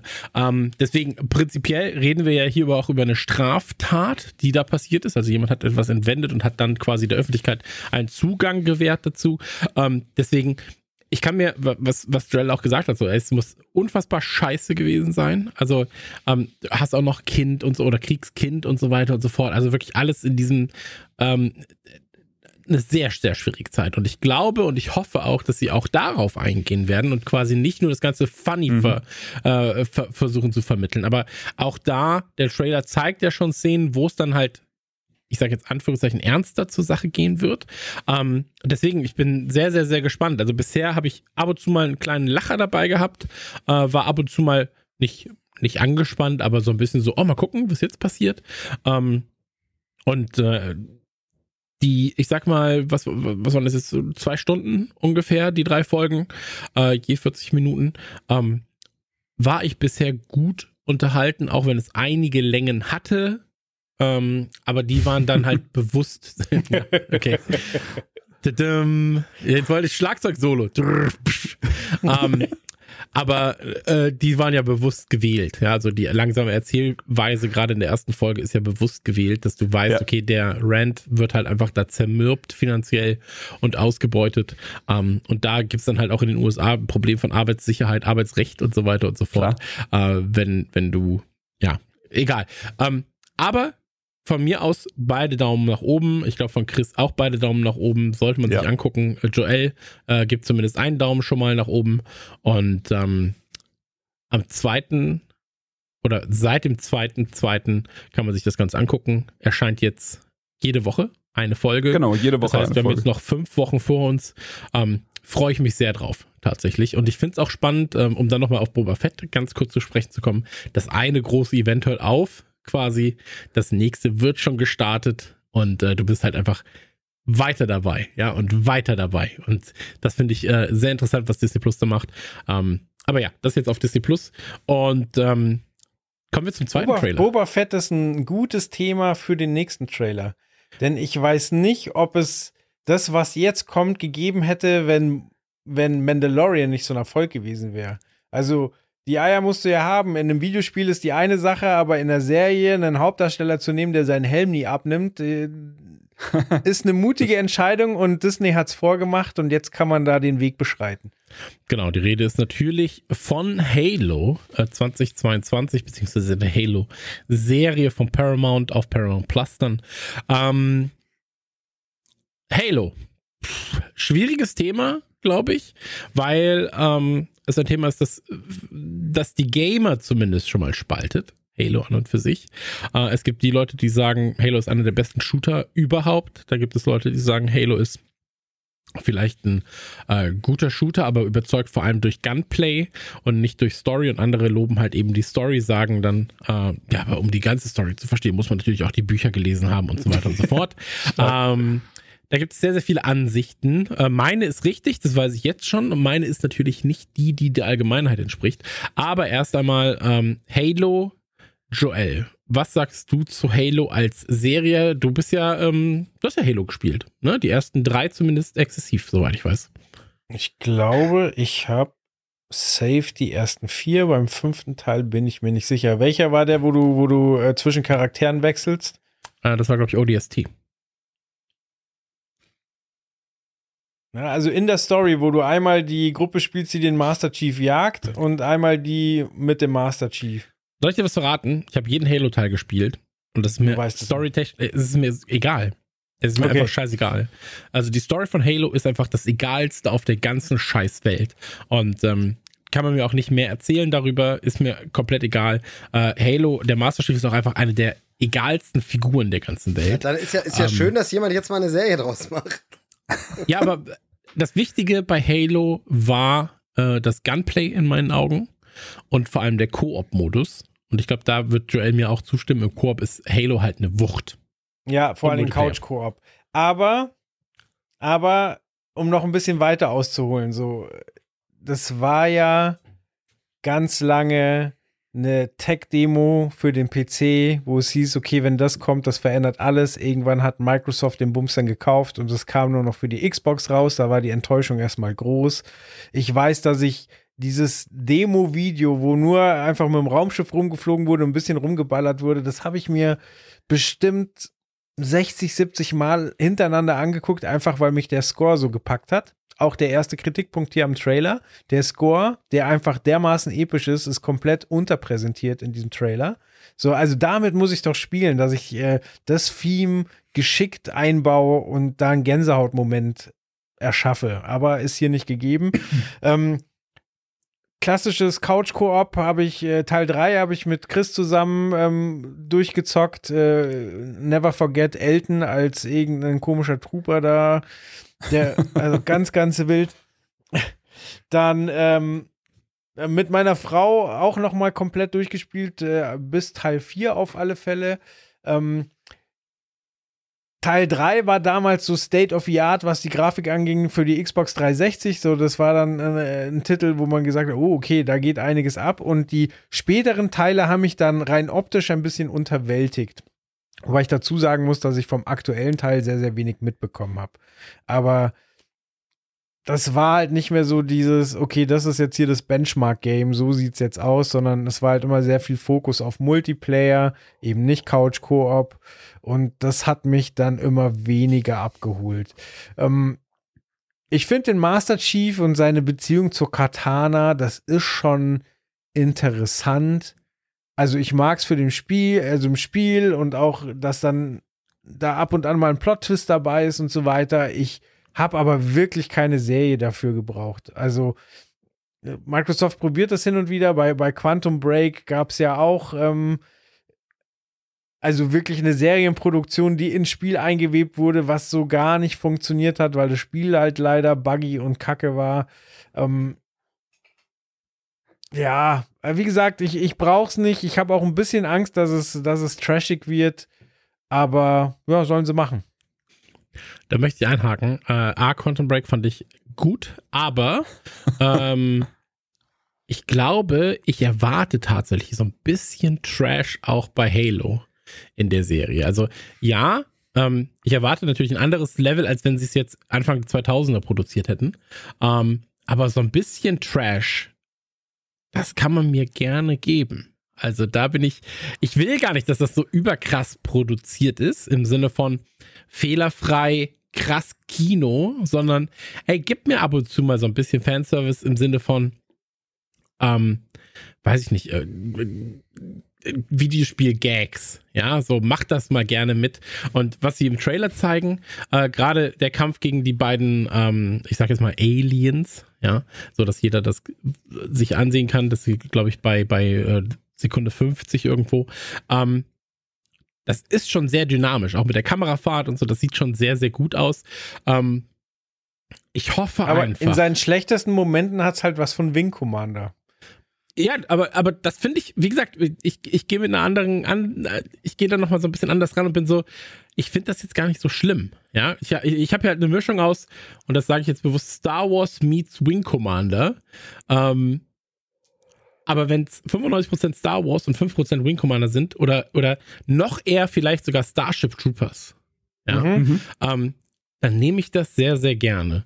Und jetzt gerade zumindest die, ähm, die Resonanz auf den Trailer, wenn man sich das anschaut, ist überwiegend positiv, was den Trailer angeht. Wenn es negative Punkte gibt, gibt es meistens zwei, die angesprochen werden. Das eine ist die Stimme von äh, vom Master Chief, weil es nicht die Stimme aus dem Videospiel ist. Und äh, das zweite ist dann quasi Cortana, weil sie ähm, halt nicht wie im Spiel komplett schlumpfenblau ist. Ja, oder halt komplett krass CGI. Ich finde aber, dass sie hier CGI genug ist, dass es funktioniert und ich finde es lächerlich, sich darüber jetzt gerade Sorgen zu machen. Scheiß ähm, Whitewashing. Ja, aber ich finde es wirklich zu, zu lächerlich. Also da, deswegen die Kommentare einfach auch übergehen. Ähm, ich finde, der Trailer macht nahezu alles richtig. Und wenn ich schon Bock habe auf eine Serie zu Halo, ein Spiel, das mich eigentlich nicht großartig juckt, außer man spielt zum Koop oder Multiplayer, ähm,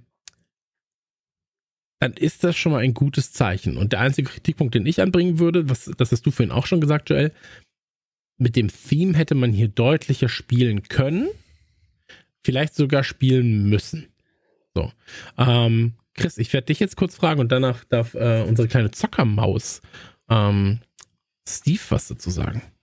Also bei mir wird es äh, tatsächlich jetzt relativ kurz. Einfach nur, weil ich einfach komplett unterschreiben kann, was ihr beide sagt. Ja, das zu dem Score absolut. Ich gehe jetzt noch, also ich bin noch so lange versöhnlich, bis ich die Serie gesehen habe. Wenn sie da nicht krass mit dem Soundtrack arbeiten, dann haben sie einfach nicht verstanden, wie ein Soundtrack funktioniert. Also der ist halt ikonisch, muss da rein. Ich finde, äh, gerade wenn sie hier ähm, mit den Fahrzeugen unterwegs sind oder auch äh, die Lichtschwerter von den Aliens und so, das finde ich schon alles qualitativ hochwertig. Also da bin ich auch schon eher bei äh, Starship Troopers cooler Trash-Level als Wing Commander eventuell ein bisschen Trash-Trash. Ähm, die Sache mit Cortana ist Quatsch. ich krieg's komplett recht. So, wenn das das ist, worüber man sich aufregen muss, please. Ich und jetzt zu den Spielen. Ich bin komplett bei Chris. Ich finde, der Koop war seiner Zeit voraus. Also alleine als Halo 1 rauskam, dieses einer fährt das Auto, einer sitzt hinten drauf und ballert runter, das war halt einfach mega krass.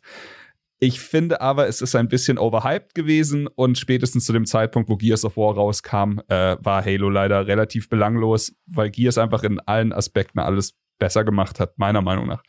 Ähm, die Story ist okayisch, muss man jetzt nicht für studiert haben, aber es ist halt auch einfach Quatsch, sowas wie die Bücher lesen oder so. Die Story in den Videospielen, ich habe auch viele gespielt. Ich könnte sie nicht zusammenfassen. Ähm, ich habe aber sehr viel Spaß und das, das muss ich jetzt kurz sagen, mit dem letzten Halo-Teil gehabt. Infinite ist ja ein bisschen open-worldiger und sowas gewesen. Und äh, mich hatten die Halo-Spiele tatsächlich nach dem dritten Teil verloren. Also Joel hat schon gesagt, wir hatten zusammen Couch Coop den dritten Teil gespielt. Und dann habe ich ich habe ich hab die Spiele besessen, aber ich habe sie nicht beendet. Und das sagt eigentlich schon alles. Aber jetzt der letzte Teil war sehr spaßig und ich glaube auch, dass ich Spaß mit der Serie hätte. Also ich finde, der Trailer macht Bock auf mehr. Es sieht hochwertig genug aus. Ich glaube, ausführender Produzent ist Steven Spielberg. Ich meine, viel mehr kann man da jetzt auch nicht erwarten. Also ich bin, ich bin happy mit dem kleinen bisschen, was wir gesehen haben. Ich hoffe, dass die Serie noch einen Schritt weiter geht und dass es dann einfach geil wird. Mhm. Ähm, Steve, du als alte Zockermaus und als Star Wars-Fan Nummer 1 bei uns. Ähm, naja. Was gibt dir das Ganze? Äh, genau, Hast du auch also Starship Trooper Vibes? Genau, also das Ding ist, ähm, der, der Trailer äh, an und für sich sieht gut aus. Natürlich ist mir Halo auch ein Begriff, auch wenn ich es nie gezockt habe, aber man kennt natürlich das klassische Helmdesign und so, alles schon mal gesehen. Ähm, Trailer äh, sieht auch echt interessant aus. Für mich ist ein großer Punkt, und das ist natürlich etwas, das ich äh, schwer beurteilen kann, da ich die Spiele nicht gespielt habe, aber was auch im Trailer nicht rauskommt, ist, warum ist das denn jetzt wieder eine Serie? Und da ist halt so ein Ding, dass ich einfach äh, momentan oft das Gefühl habe, man braucht unbedingt Serienfutter für seine Streamingdienste. Alles muss eine Serie werden.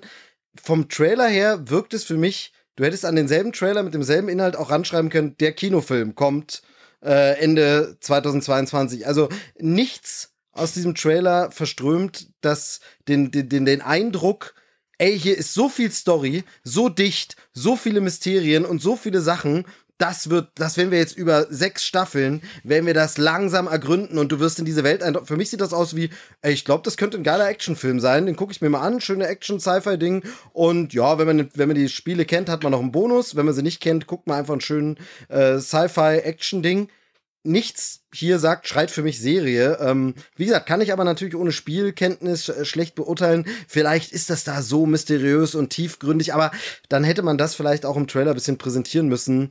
Ähm, das ist so ein bisschen für mich das, das große Fragezeichen. Ansonsten sieht das alles grundsolide aus. Ähm, top, ja. Also da, da ist es, es äh, reißt mich nicht zu Begeisterungsstürmen hin, aber es schreckt jetzt auch nicht ab. Es macht erstmal neugierig bis dann da steht Serie, da komme ich kurz ins, ins Stutzen ein bisschen. Man Aber hast du komplett recht, finde ich. So, also es gibt kein Argument dafür, dass das kein Film ist nach dem Trailer. Bin ich auch bei dir. Mhm. Äh, Sehe ich auch so, wird aber dann wahrscheinlich halt wieder so sein, dass du sagst, okay, Paramount, wenn sie das auf eine Streaming-Plattform von sich packen ja. wollen würden ähm, oder werden, keine Ahnung, ähm, dann macht es gegebenenfalls Sinn, um diese Plattform zu promoten, dass man eines ihrer größten Steckenpferde klar. nimmt und dann sagt, Natürlich, okay, wir machen das Ganze als Serie, ne? Also genau ähm, muss man muss man ja auch äh, tatsächlich sagen, wenn man es ein bisschen analysiert, die großen Hits der Plattform sind immer die Serien, ne? Also es ist tatsächlich so, bei Disney Plus ist es Mandalorian, wo alle sagen, boah geil, das Ding. Bei Netflix ist es Stranger Things und so. Sowas wie Bright, was Netflix, da wurde kurz drüber geredet, aber irgendwie war es dann doch nicht das Riesending, was die Plattform am Laufen hat. Also es gibt so ein bisschen diese Notwendigkeit und ich habe halt nur so ein bisschen Sorge, dass man eben, und das haben wir ja auch leider schon ein paar Mal erlebt, wieder so Serien hat, wo man sagt, ja, das waren sechs nette Folgen, aber ganz ehrlich, drei Folgen davon, ein langer Spielfilm, hätte auch gereicht. Es ist nur eine Serie, weil sie eine Serie gebraucht haben. Das ist dann ein bisschen schade, wenn nicht die erzählerische Notwendigkeit einer Serie gegeben ist. Da habe ich vor kurzem einen interessanten Artikel gelesen, weil du gerade meintest, naja, die Serien ziehen. Und zwar Apple äh, TV Plus hat ja hier diesen krassen Tom Hanks Film, den ich, den ich Chris seinem Vater auch schon tausendmal empfohlen habe. Äh, dieser Marine-Film. Ähm, Greyhound. Greyhound. Greyhound, genau. Greyhound drin und ähm, da haben die ja, ähm, glaube ich, 70 Millionen für hingeblättert. Und äh, da, da sind Zahlen aufgetaucht, dass quasi der Film für massiven Anstieg der Abos ähm, gesorgt hat aber die nach einem Monat alle wieder weg waren. Genau. Also, Ja. also Ja, aber es war halt das restliche Programm nicht so stark, dass, dass die Leute geblieben wären. So, und so ein Ted Lasso ist dafür gegen, für, für Apple TV Plus Gold wert. Und das, das wird wahrscheinlich die Denke sein, wir brauchen was, Total, was nicht nach ja. drei Stunden vorbei ist. Und natürlich darf man hier nicht vergessen, äh, es spricht ja nichts dagegen, danach einen Film zu machen.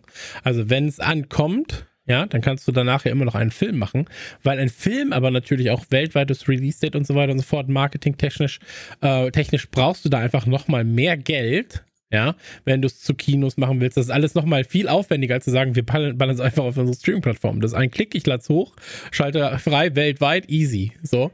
Ähm, Kinos und so weiter und so fort. Es ist einfach nochmal ein viel größerer Rattenschwanz. Ähm, ich möchte einmal nochmal ganz kurz zu Halo kommen, weil es ein bisschen untergegangen ist, wie wichtig Halo natürlich auch für Microsoft ist. Ähm, sieht man daran, ähm, dass äh, Bungie das Ganze entwickelt hat damals, Microsoft dann die Lizenz gekauft hat ähm, und dass Halo sich mittlerweile über 82 Millionen Mal verkauft hat. Ja, also wir reden hier von, von dem System Seller für die 360 damals. Ja. Wir reden hier von System Seller für die One und so weiter und so fort. Ähm, allein die äh, 360-Version von, ähm, von Halo 3 hat sich fast 16 Millionen Mal verkauft. Ja, also das sind Zahlen, die natürlich halt alles sprengen. Ähm, und da darf man nicht vergessen, auch für die One damals, das äh, Halo 5 Guardians ist mit äh, 11 Millionen Einheiten dabei. Ja, also es ist nicht so, dass es jetzt weitaus schlechter geworden sei ähm, in der Zwischenzeit. Ähm, deswegen äh, super interessant zu sehen. Ja, selbst die Master Chief Collection ähm, die dann natürlich aber halt auch auf mehreren Plattformen äh, erschienen ist, hat elf, äh, hat, hat fast 10 Millionen verkaufte Einheiten.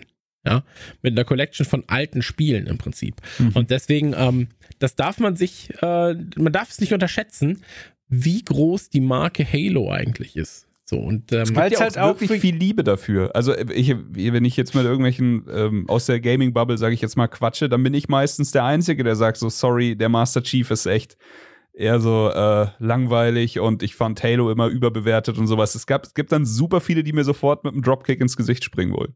Ja, aber weil du halt Episches mit ihm erlebt hast. So, also am Ende von Teil 3, wenn dann der ganze Planet implodiert und du da wegfährst, das sind halt einfach Momente, die.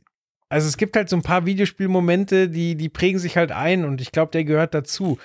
Aber was, glaube ich, das Ganze so erfolgreich macht, ist auch, dass man es halt auch echt casual spielen kann. So, also meine Frau hat sich früher eine Freundin eingeladen und die haben dann Halo 1 bis 3 auf dem Beamer zusammen durchgezockt. Die haben halt den Schwierigkeitsgrad relativ niedrig angesetzt und hatten da einfach Spaß, sich einfach über, über den ganzen Tag verteilt da durchzumetzeln. So. Und so, meine Frau ist jetzt nicht so der Shooter-Spieler. So, die hat gerne Titanfall gespielt, so und that's it. So, die hatte sonst keine große Shooter-Erfahrung. Und aber Halo, quasi mit dem Schwierigkeitsgrad und dem Level der Brutalität und der, die Geschichte, die erzählt wird und wie vorhin schon angesprochen, einer fährt Auto, der andere ballert runter. So, das holt halt so viele Leute ab. Aber ich glaube halt nicht, dass das Die Hard Fans sind, sondern die hatten da halt eine gute Zeit und spielen heute wahrscheinlich keine Konsole mehr. Oder halt immer ein Halo, wenn es kommt. Ne? Also ich meine, so das kann Ja. natürlich auch sein. Aber ähm, also allein schau dir mal bei, bei ähm, ich habe ich hab jetzt die Sekunde leider gerade übersprungen. Genau, also bei, bei Sekunde 38, 37, 38, ähm, wie geil die CGI aber von den Außerirdischen aussieht. So, Ja. muss man einfach sagen, das Ding sieht richtig, richtig, richtig hochwertig aus. Was man aber, und jetzt kommen wir zu einem Punkt, wo ich sage, das tut vielleicht auch einfach diesem 4K und so, das tut dem Ganzen nicht gut. So Explosionen und sowas sieht immer ein bisschen billig aus. Aber das habe ich jetzt nicht nur hier, das habe ich auch mittlerweile bei ganz, ganz vielen anderen Produktionen. Ja, das, Das- ist generell ein Problem. Das Explosionen mittlerweile, bin ich so, nee, das sieht irgendwie nicht so richtig gut aus. Das, das sieht in vielen Videospielen schon besser aus. Aber so. das kann ich erklären. Das ist, äh, dein menschliches Gehirn nimmt bei animierten Explosionen einfach wahr, das, was nicht stimmt, und das liegt an der Belichtung. Weil normalerweise eine Explosion so hell ist, dass alles andere auch, also das wäre blitzweiß Mhm. und den Rest würdest du normal sehen. Oder der Rest wäre viel zu dunkel, wenn die Explosion normal wäre. So würde normalerweise eine Beleuchtung funktionieren. So, und so sind wir das gewohnt. Aber wenn du jetzt eine animierte Explosion anmachst, dann machst du die ja nicht bumsweiß und überbelichtet, sondern du machst halt so, dass man was sieht. Und Mhm. da merkt unser Unterbewusstsein, scheiße, da stimmt was nicht. Und bei dem Videospiel hast du das nicht, weil du sofort weißt, so hier, ich bin in der virtuellen Welt und da stört dich das nicht. Mhm. Okay. Ich habe jetzt mit VR-Explosionen erlebt. Das war auch ein Bumsi, ey, sag ich euch. Ähm, nee, aber Halo, jedenfalls, äh, gibt es eine Info, wann es kommt, außer 2022? Nee, ne? Es gibt keinen festen Release, soweit Stand ich weiß. da nicht 24. März? Ich, doch, Mein Geburtstag. ja. 24. März auf Paramount Plus. Okay, ja, dann äh, werden wir mal reingucken am 24. März. Äh, wie, wie, wie kriegt man den Paramount Plus? Was, was ist das denn jetzt schon wieder eigentlich? äh, Ich überlege, Naja. ob die, ob die einen Sky-Deal haben oder irgendjemand war oder sollte oder sollte Paramount Plus dann bei uns äh, sogar kommen irgendwann in Europa. Also es sieht wirklich Ja, das Gute ist, wenn sie einen durch. Sky-Deal haben, dann haben wir das Problem mit der 4K-Optik nicht. Das stimmt. Ja. Noch haben wir auf jeden Fall äh, oft das Glück, dass diese expliziten neuen Dienste bei uns noch nicht da sind und wir die dann irgendwo untergeschoben bekommen.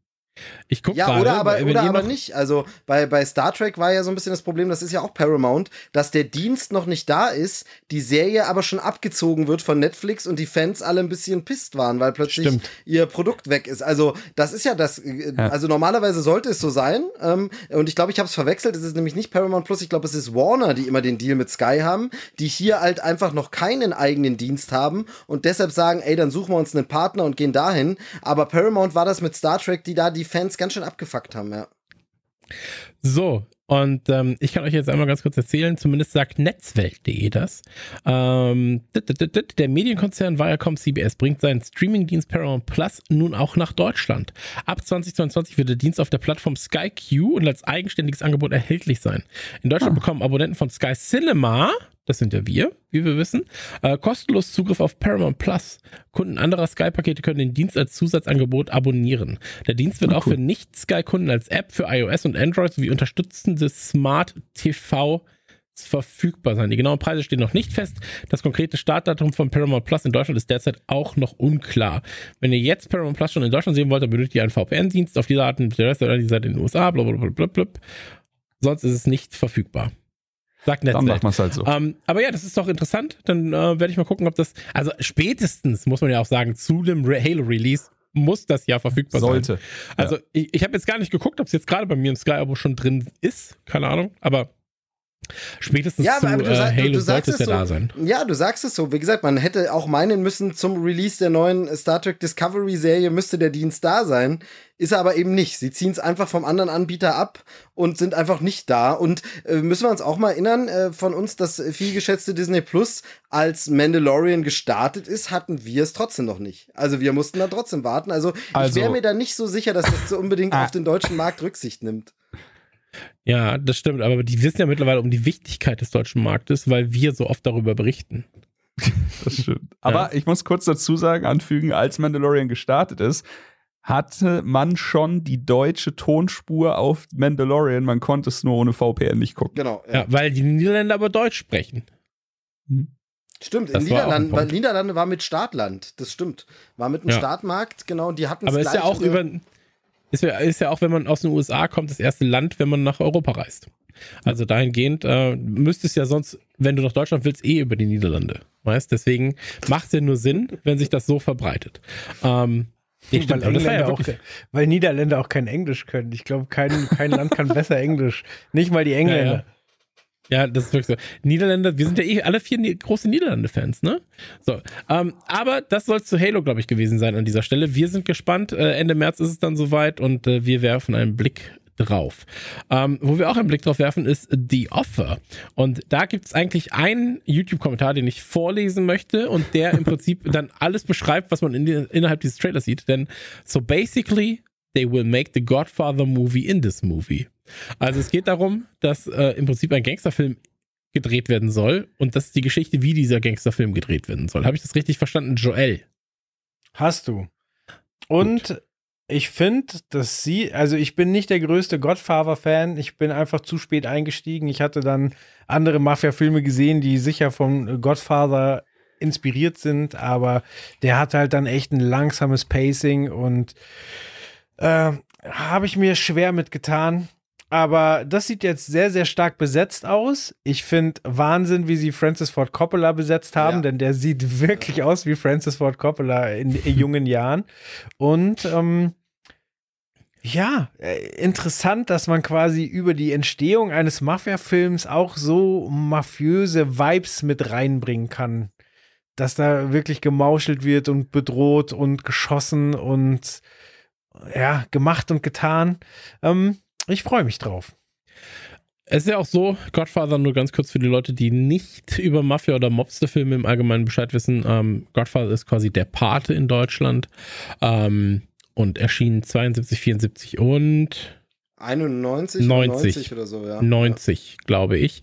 Ähm, Oscar-Kandidat von ganz, ganz vielen Oscars, Oscar-Gewinner von ganz, ganz vielen Oscars ähm, und gilt im Prinzip als das Kultwerk für Mafia-Filme, wobei Joel natürlich auch schon gesagt hat, es gibt wahrscheinlich welche, die uns heutzutage vor allem auch besser gefallen, äh, sei es sowas wie ein ganz schräg Departed, vielleicht sowas wie Donnie Brasco. Ist ein, ist ein geiler ähm, Film. Und Good so weiter Fellas. und so fort. Goodfellas, Goodfellas Casino, ja. Äh, es war einmal in Amerika und so weiter. Ähm, ja. Untouchables auch vielleicht. Ähm, aber das ist ja nochmal was, wo man sagen muss, da könnte man einen eigenen Podcast drüber machen, nachdem der, ich sag mal so, der Mafia-Podcast von Nukular nicht ganz so gut war damals. Ähm, der, der, folgende Filme sind besser als der Pate-Podcast, da bin ich Fall dabei. Stimmt. Ähm, aber es ist ja auch eine Serie, muss man dazu sagen. Oder habe ich das falsch verstanden in einem nee, es, es, ist eine Miniserie, definitiv. Okay, dann äh, Chris, äh, gib doch du gerne mal deinen Senf dazu. Es ist nett, dass du es ansprichst, weil ich habe mir aufgeschrieben, wenn es keine Miniserie wäre und das Quartal vorher rausgekommen wird, ich glaube, hier ist jetzt Release äh, April 22, stellen wir uns vor, es wird so Dezember, Januar rauskommen und es wäre ein Film, dann wäre ich felsenfest davon überzeugt, dass das ein krasser Oscar-Kandidat ja. wäre. Einfach weil ja. immer Filme machen übers Filme machen in Hollywood honoriert wird. Die lieben nichts mehr als den Scheiß als und das hätte selbst. perfekt Sie gepasst. Lieben nichts mehr als sich selbst. Das ist einfach ist echt so. Hollywood. Ähm, ansonsten, ja, das, was Joel gesagt hat, äh, es sieht super interessant aus und ich, das ist vielleicht schon blasphemisch, aber ich glaube, es könnte mich mehr entertainen als der Pate an sich. Das gibt ähm, zu Apocalypse Now eine arschkrasse Doku über die Entstehung von Apocalypse Now und ich muss auch hier sagen, ist es fast so, dass die Doku über die Entstehung spannender ist als der eigentliche Film am Ende, obwohl der Film mir sehr gut gefallen hat. Könnte hier natürlich auch passieren. Ich glaube es nicht. Es war schon ein ganz schöner Zaubertrick. Aber Miles Teller besetzt, wahnsinnig geil. Juno Temple besetzt, die wir alle von äh, als Katie kennen, von Ted Lasso, wahnsinnig geil. Ähm, Cast ist cool. Ich habe Bock drauf, die Geschichte hinter der Geschichte zu der Pate zu sehen. Und äh, ich bin auf jeden Fall am Start. Ähm, weil du gerade gesagt hast, die Geschichte ist ja oftmals spannender als das Endprodukt selbst. Auch da reden wir eigentlich wieder über Pam und Tommy. So. Ja. Ähm, was, das ist ja eigentlich das, was die Serie gerade so interessant macht. Ähm, Absolut. Die, die Geschichte hinter diesen paar Minuten Tapes. Äh, ich möchte noch mal ganz kurz einen, äh, weil ich ihn letztens erst gesehen habe, einen Gangsterfilm ähm, empfehlen, und zwar Gotti mit äh, John Travolta. Ganz schlechte IMDb-Wertung, aber guter Film. Also hat, glaube ich, eine 4-2 oder sowas auf IMDb, müsste man jetzt nochmal nachgucken. Ähm, aber Gotti ist auf jeden Fall äh, mit John Travolta einer der besseren oder guten Mafia-Mafiosi-Filme der letzten Jahre. Geht im Prinzip um John Gotti, ähm, der das Oberhaupt der Gambino-Family war. Und äh, der hat damals, weil er nie geschnappt werden konnte so richtig, hat er, und das finde ich das Witzigste an ihm, hat er den Namen Teflon Don ich so, das ist ja super funny. Ähm, ja, aber den, den kann ich nur empfehlen. John Travolta endlich mal wieder in einem Film, wo er, wo er seine Arschlochart auch mal ausspielen kann. Ähm, Sehr schön. Genau, das war das. War das. Ähm, Steve, was sagst du denn zum, zum äh, Trailer? Genau, naja, als äh, äh, Filmfreak ist es natürlich so ein Ding, äh, wenn man sich schon immer für diese ganze Produktionssachen interessiert, äh, äh ist das sofort, also äh, ja, also hat es, ja, wie hast du es von genannt? Sweet Spot. Es erwischt einen erstmal auf jeden Fall, wenn ich schon dieses Paramount-Studio da sehe, wo es da hingeht und man denkt, ah cool, jetzt sind wir hinter den Kulissen. Ich muss dann aber sagen, ähm, äh, das hat Chris ja gerade schon angesprochen, oftmals ist es dann sogar noch cooler, lieber eine richtig gut gemachte Doku zu sehen, ähm, weil diese Doku dir natürlich, wenn sie gut ist und sie Zugang zu allem haben, zwei Seiten gleichzeitig, das könnte natürlich so ein Film oder so eine Miniserie auch machen, aber zwei Seiten gehen kann. Ganz oft bei den gut produzierten Dokus hast du altes Material von damals und hast dann aber noch mal die Zeitzeugen heute und sie können dir rückblickend ein bisschen was sagen mehr und können das einordnen. Und du siehst noch mal, wie sehen die heute aus, wie hat sich alles für die so entwickelt und so. Und ich finde, also ich bin hier so ein bisschen hin und her gerissen. Ähm, ist auf jeden Fall eine Pflichtserie, werde ich mir angucken, weil eben einfach der Pate so einen wichtigen Stellenwert hat und dieses Ganze hinter den Kulissen so wichtig ist. Also mittlerweile ist bei der Pate, da sind wir uns, glaube ich, das finde ich äh, ganz interessant oder faszinierend, alle einig, dass der Film, die Bedeutung des Films ist größer als der Film. Ne? Also da ist irgendwie ähm, die Summe der einzelnen Teile. In Musik. Ja, ne? Halt dein Maul. Und jedenfalls ist es halt so ein Ding, ähm, deshalb muss man das, glaube ich, gucken, wenn man sich so ein bisschen dafür interessiert, für Hollywood-Geschichte. Aber vielleicht wäre eine Doku geiler gewesen. Ähm, ich, ich, weiß noch nicht so genau, aber es sieht auf jeden Fall toll besetzt aus und toll gemacht. Und äh, ja, Geschichten über Hollywood äh, gucke ich immer gern. Also mal schauen, mal gucken. Ähm, äh, Pflicht ist es auf jeden Fall. Ich halte gerade ein Schild in die, weil ich gesagt habe, es ist ein bisschen wie bei Queen und dann wurde mir gesagt, ich soll mein Maul halten. Deswegen habe ich ein Schild gebastelt, auf dem Beatles für immer steht. Ähm, aber. Achso, das für immer habe ich nicht gelesen. Ich dachte, du wolltest jetzt auch noch die Beatles in den Dreck ziehen. Nee, alles gut. bei den Beatles sind wir uns einig, bei Queen, glaube ich. Bei, bei Queen sind wir uns da nicht einig, genau. Ähm, aber das, was Steve gesagt hat, äh, stimmt. Also ich glaube wirklich, dass es oftmals so ist, dass wenn du ein eh schon interessantes Thema, sei es das Sextape, sei es äh, der Pate als, als Kunstwerk, sei es aber auch sowas wie die Queen, wie der Queen-Film, ja, wenn du mhm. dann noch Hintergründe dazu bekommst, ist es halt super spannend. Und das letzte Mal hatte ich das jetzt mit der Beatles-Doku ja, ja. Äh, wo ja auch Joels Vater äh, steil gegangen ist, oh, ja. äh, wo Joel, glaube ich, auch steil gegangen ist dann ähm, und wo ich auch komplett steil gegangen bin, zu sehen, wie die Beatles arbeiten, ja, wie da halt dann wirklich im Hintergrund was passiert und hier ist es ja sogar so, dass es halt Inhalte waren, die tatsächlich damals aufgenommen worden sind von den Beatles, äh, über die Beatles. Und hier ist es natürlich jetzt eher so bei The Offer, dass man sagen muss, das ist halt etwas, was ähm, eine Geschichte um etwas herum genau, es wurde halt genau es wurde halt fiktionalisiert ne? Und da ist immer genau. so ein bisschen diese Distanz. Das ist nämlich genau diese diese diese Doku zu Apocalypse Now. Da ist es halt wirklich dieses da sind ja Originalaufnahmen du siehst ja was hinter den Kulissen abgegangen ist und äh, wie es Coppola damals ging und so. Hier wirst du immer so ein bisschen da sind wir wieder bei dem Thema was wir eben auch bei bei äh, Pam und Tommy hatten dieses ja, haben die das jetzt abgesegnet? Haben die vielleicht gesagt, stell mich mal in dem Satz bisschen besser dar? Das war ja auch die Kritik beim schon angesprochenen Bohemian Rhapsody. Ist ja auch dieses, ja, Freddy ist nicht mehr da. Freddy kann nicht mehr seine Seite Partei ergreifen. Die anderen Bandmitglieder haben alle den Film mitproduziert und haben entschieden, ja, lass mal den Satz lieber drin. Äh, das äh, das habe ich aber so nicht gesagt damals. Da war ich aber ein bisschen netter und so. Wobei, ich finde, äh, bei Bohemian Rhapsody, den ich aus anderen Gründen nicht so mag, fand ich das jetzt nicht, dass man das Gefühl hatte, dass irgendwie die, die anderen Bandmitglieder zu gut wegkommen oder so. Also das war schon noch okay. Aber ihr wisst, was ich meine. Dass einfach bei Fiktionalisierung natürlich immer die Gefahr besteht, ja, wir wollten die aber nicht verprellen, dass wir uns nicht verklagen. Also haben wir sie mal netter dargestellt, als sie eigentlich waren. Ne? Ja, absolut. Aber wie gesagt, ich glaube, das ist halt so ein Abwiegen von, was ist der Realismus dahinter?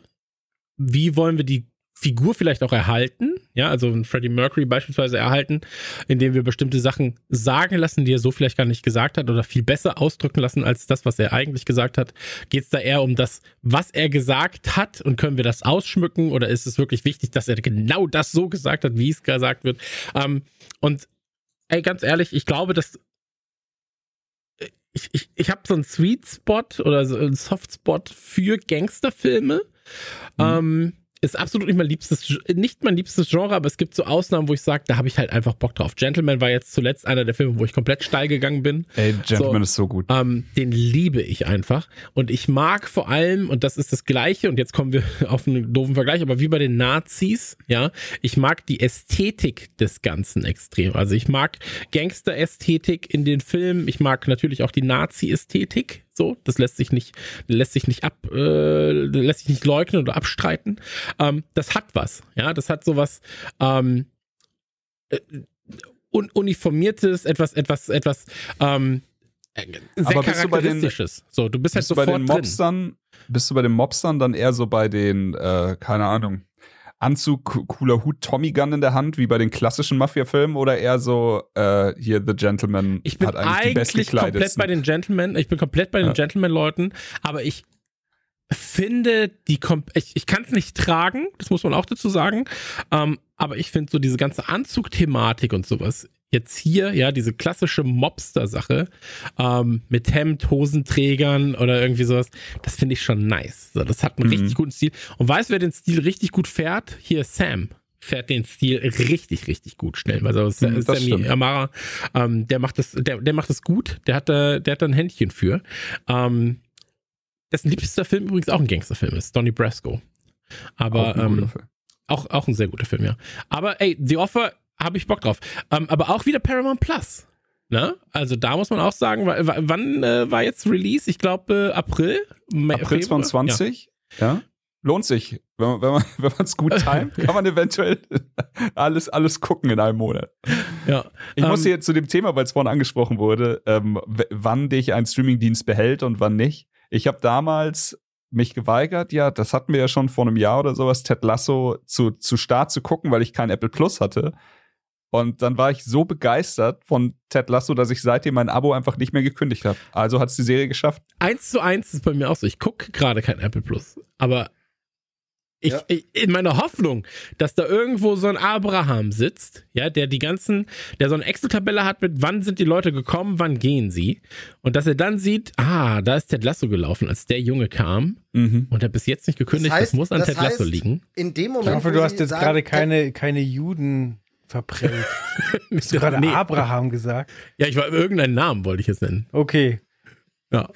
Ähm, äh, das Ding ist, dann müssen wir natürlich aber alle geschlossen dann kündigen, wenn Ted, Ted Lasso, Lasso- nicht mehr läuft. Wenn genau sie zu Ende absetzen, ist, dann- abgesetzt ist, ey. weg ist oder Dann, Ist- dann zertreten wir auch alle unsere iPhones. Ist wie bei, ist, ist tatsächlich wie bei The Zone jetzt. The Zone hat ja die Preise Mhm. drastisch erhöht. Um äh, stellenweise 100 Prozent tatsächlich. Das, ist Ähm, schon, das ist schon finster. Das ist fies oder finster, aber sie haben, das Problem ist, die Kommunikation war da auch einfach scheiße, weil sie gesagt haben, ja, aber wir wollten ja sehr günstig in den Markt starten und waren quasi eh schon ein Minusgeschäft, aber wir Ja. brauchen halt die Kunden und jetzt sind wir beim realistischen Preis. Und dann heißt es eigentlich so, ja, Dicker, aber das, kann, das ist mir ja scheißegal. so, also das, das, ist, das ist mir egal. Und so sehr ich The Zone mag, ich habe sehr viele Freunde, die tatsächlich für The Zone arbeiten, ähm, aber das ist halt, das ist halt bitter, ne? Ich zahle keine 250 Euro dafür so. Vor allem, wenn halt Mhm. Fußball und Co. eh schon aufgeteilt sind, du Sky brauchst, du The Zone brauchst, du jetzt stellenweise vielleicht an Amazon brauchen wirst, dass die Apothekenrundschau noch keinen Fußball überträgt. So, das ist halt, also das ist schon das Einzige, ne, dass du da ein Abo brauchst. Aber ähm, ja, anderes Thema. Die, die Dienstagsspiele nur noch im Ja, McDonalds-Filialen. und, und dass du halt auch noch andere Sachen mit. Jetzt kommen wir. Nur kurz, äh, halt kurz deinen Gedanken, Joel. Ähm, bei, bei The Zone hast du jetzt das gleiche Problem wie bei Sky stellenweise. Äh, weshalb Sky ja auch dann jetzt wieder auf diesem Sky-Ticket sehr, sehr fragmentiert ist, stellenweise. Ähm, dass ich jetzt zum Beispiel für die UFC mitzahle oder für Box-Events mitzahle, für bei meinem The Zone, obwohl ich einfach nur Liverpool gucken will. Ich will einfach nur Premier League, ja. Und ähm, ich bin nicht bereit, dafür zu zahlen, dass Leute sich auf die Fresse hauen ähm, und dafür viel zu viel Geld bekommen. Ich will einfach nur Fußballer sehen, die viel zu viel Geld bekommen.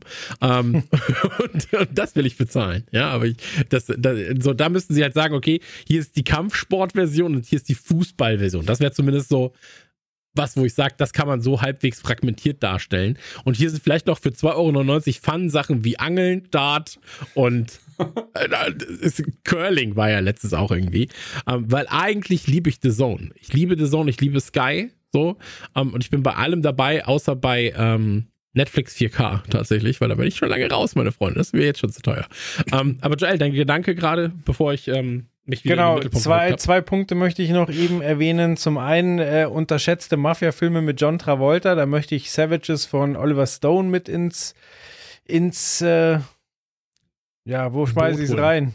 ins Boot nimmst du es. Ins Boot. Schmeiße ich Savages mit ins Boot, sehr schön. Schmeiß es ins Boot. Und zum anderen wollte ich noch kurz ansprechen, dass, äh, weil wir es gerade ein bisschen so dargestellt haben und wir haben es sicher nicht so gemeint, ähm, Dokumentationen sind ja jetzt auch nicht das all, also stellen ja auch nicht sicher, dass hier nur Fakten präsentiert werden. Also gerade gibt es ein schönes Beispiel, es gibt ja auf Amazon Prime die, die äh, Bushido-Doku und da macht er auf äh, denjenigen, der immer unterdrückt wurde, der, der äh, eingesperrt wurde und mit Flaschen geschlagen wurde und er ja eigentlich nur seine, seine Familie retten will und jetzt gerade steht für den Mist, den er gebaut hat. Und äh, heute ist ein Sternartikel erschienen, dass dem Stern eine Audioaufnahme von dem besagten Ta Tag, wo er eingesperrt wurde und verprügelt wurde, vorliegt.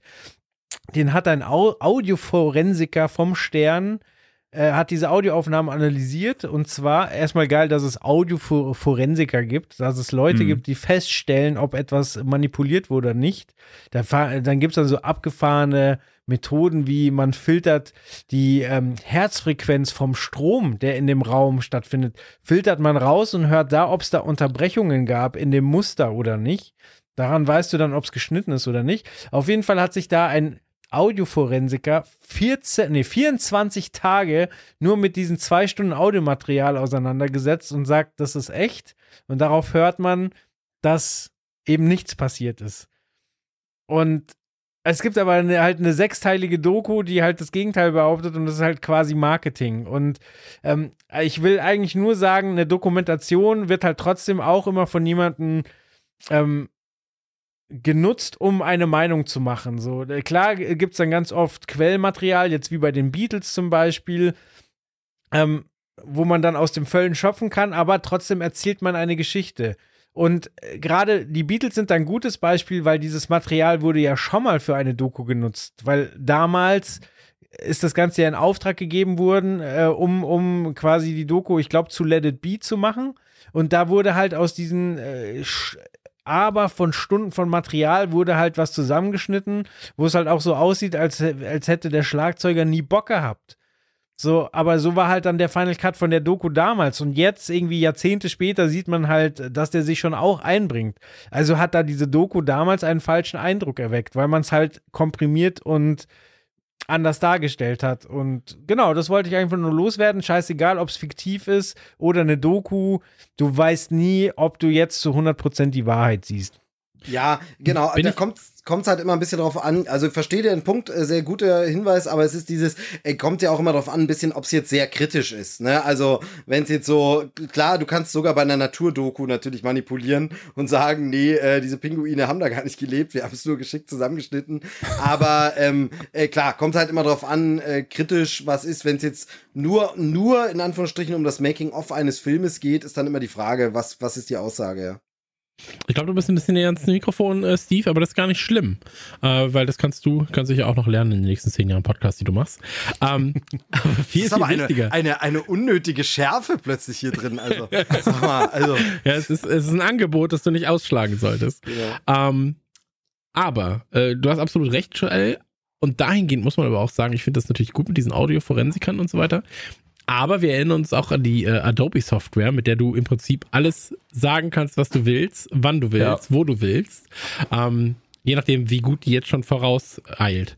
Ja, diese ähm, Software ist ungefähr so wie jede andere Sony-Pressekonferenz. So. Also das war total krasse Adobe. Demo und es glaube ich fünf Jahre her und ich habe noch nichts von dieser Software gesehen. Ja, ich habe ich hab dir ja von dieser Website erzählt, wo du Eminem Sachen Sachen äh, oder also fast allen Leuten Sachen in den Mund legen kannst. Ähm, die sie dann sagen und die dann sehr, sehr realistisch klingen. Ähm, aber ja, du hast natürlich halt, absolut ich recht. Ich möchte noch kurz, also ich glaube komplett, dass das irgendwann möglich sein wird. So, ich habe jetzt gerade gelernt, dass es virtuelle TikTok-Stars gibt. In Asien gibt es von Firmen kreierte Personen, die TikTok-Videos erstellen, die einen riesen Hype haben. Die Figuren gibt es aber nicht. Die sind animiert, aber sehen aus wie echt. Das ist so abgefahren. Da sind wir froh, dass wir sehr selten mit Kamera arbeiten, muss ich sagen. sehr, sehr selten, weil Typen wie uns kann man nicht animieren. Wir sind einmalig. Ähm, aber ja, ey, absolut. Ich meine, das ist ja irgendwann auch der Weg, ne? Und es wird ja immer die oder die Seite der Geschichte. Ich kann mich an eine. Ich überlege gerade, ob man, wie, inwieweit ich darüber reden kann.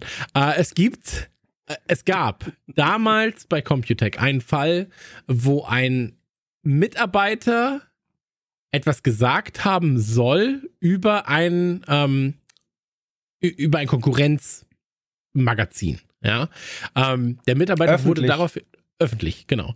Ähm, der Mitarbeiter wurde daraufhin entlassen, tatsächlich, weil es halt was war, was nicht, nicht, ich sag mal so, vertraglich nicht gut äh, dagestehen lassen hat.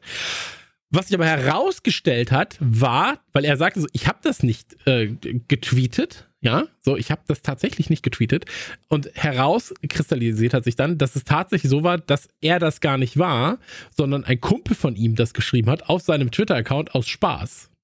Und ähm, das ist halt natürlich dann so die andere Seite der Geschichte. Ja, mhm. so.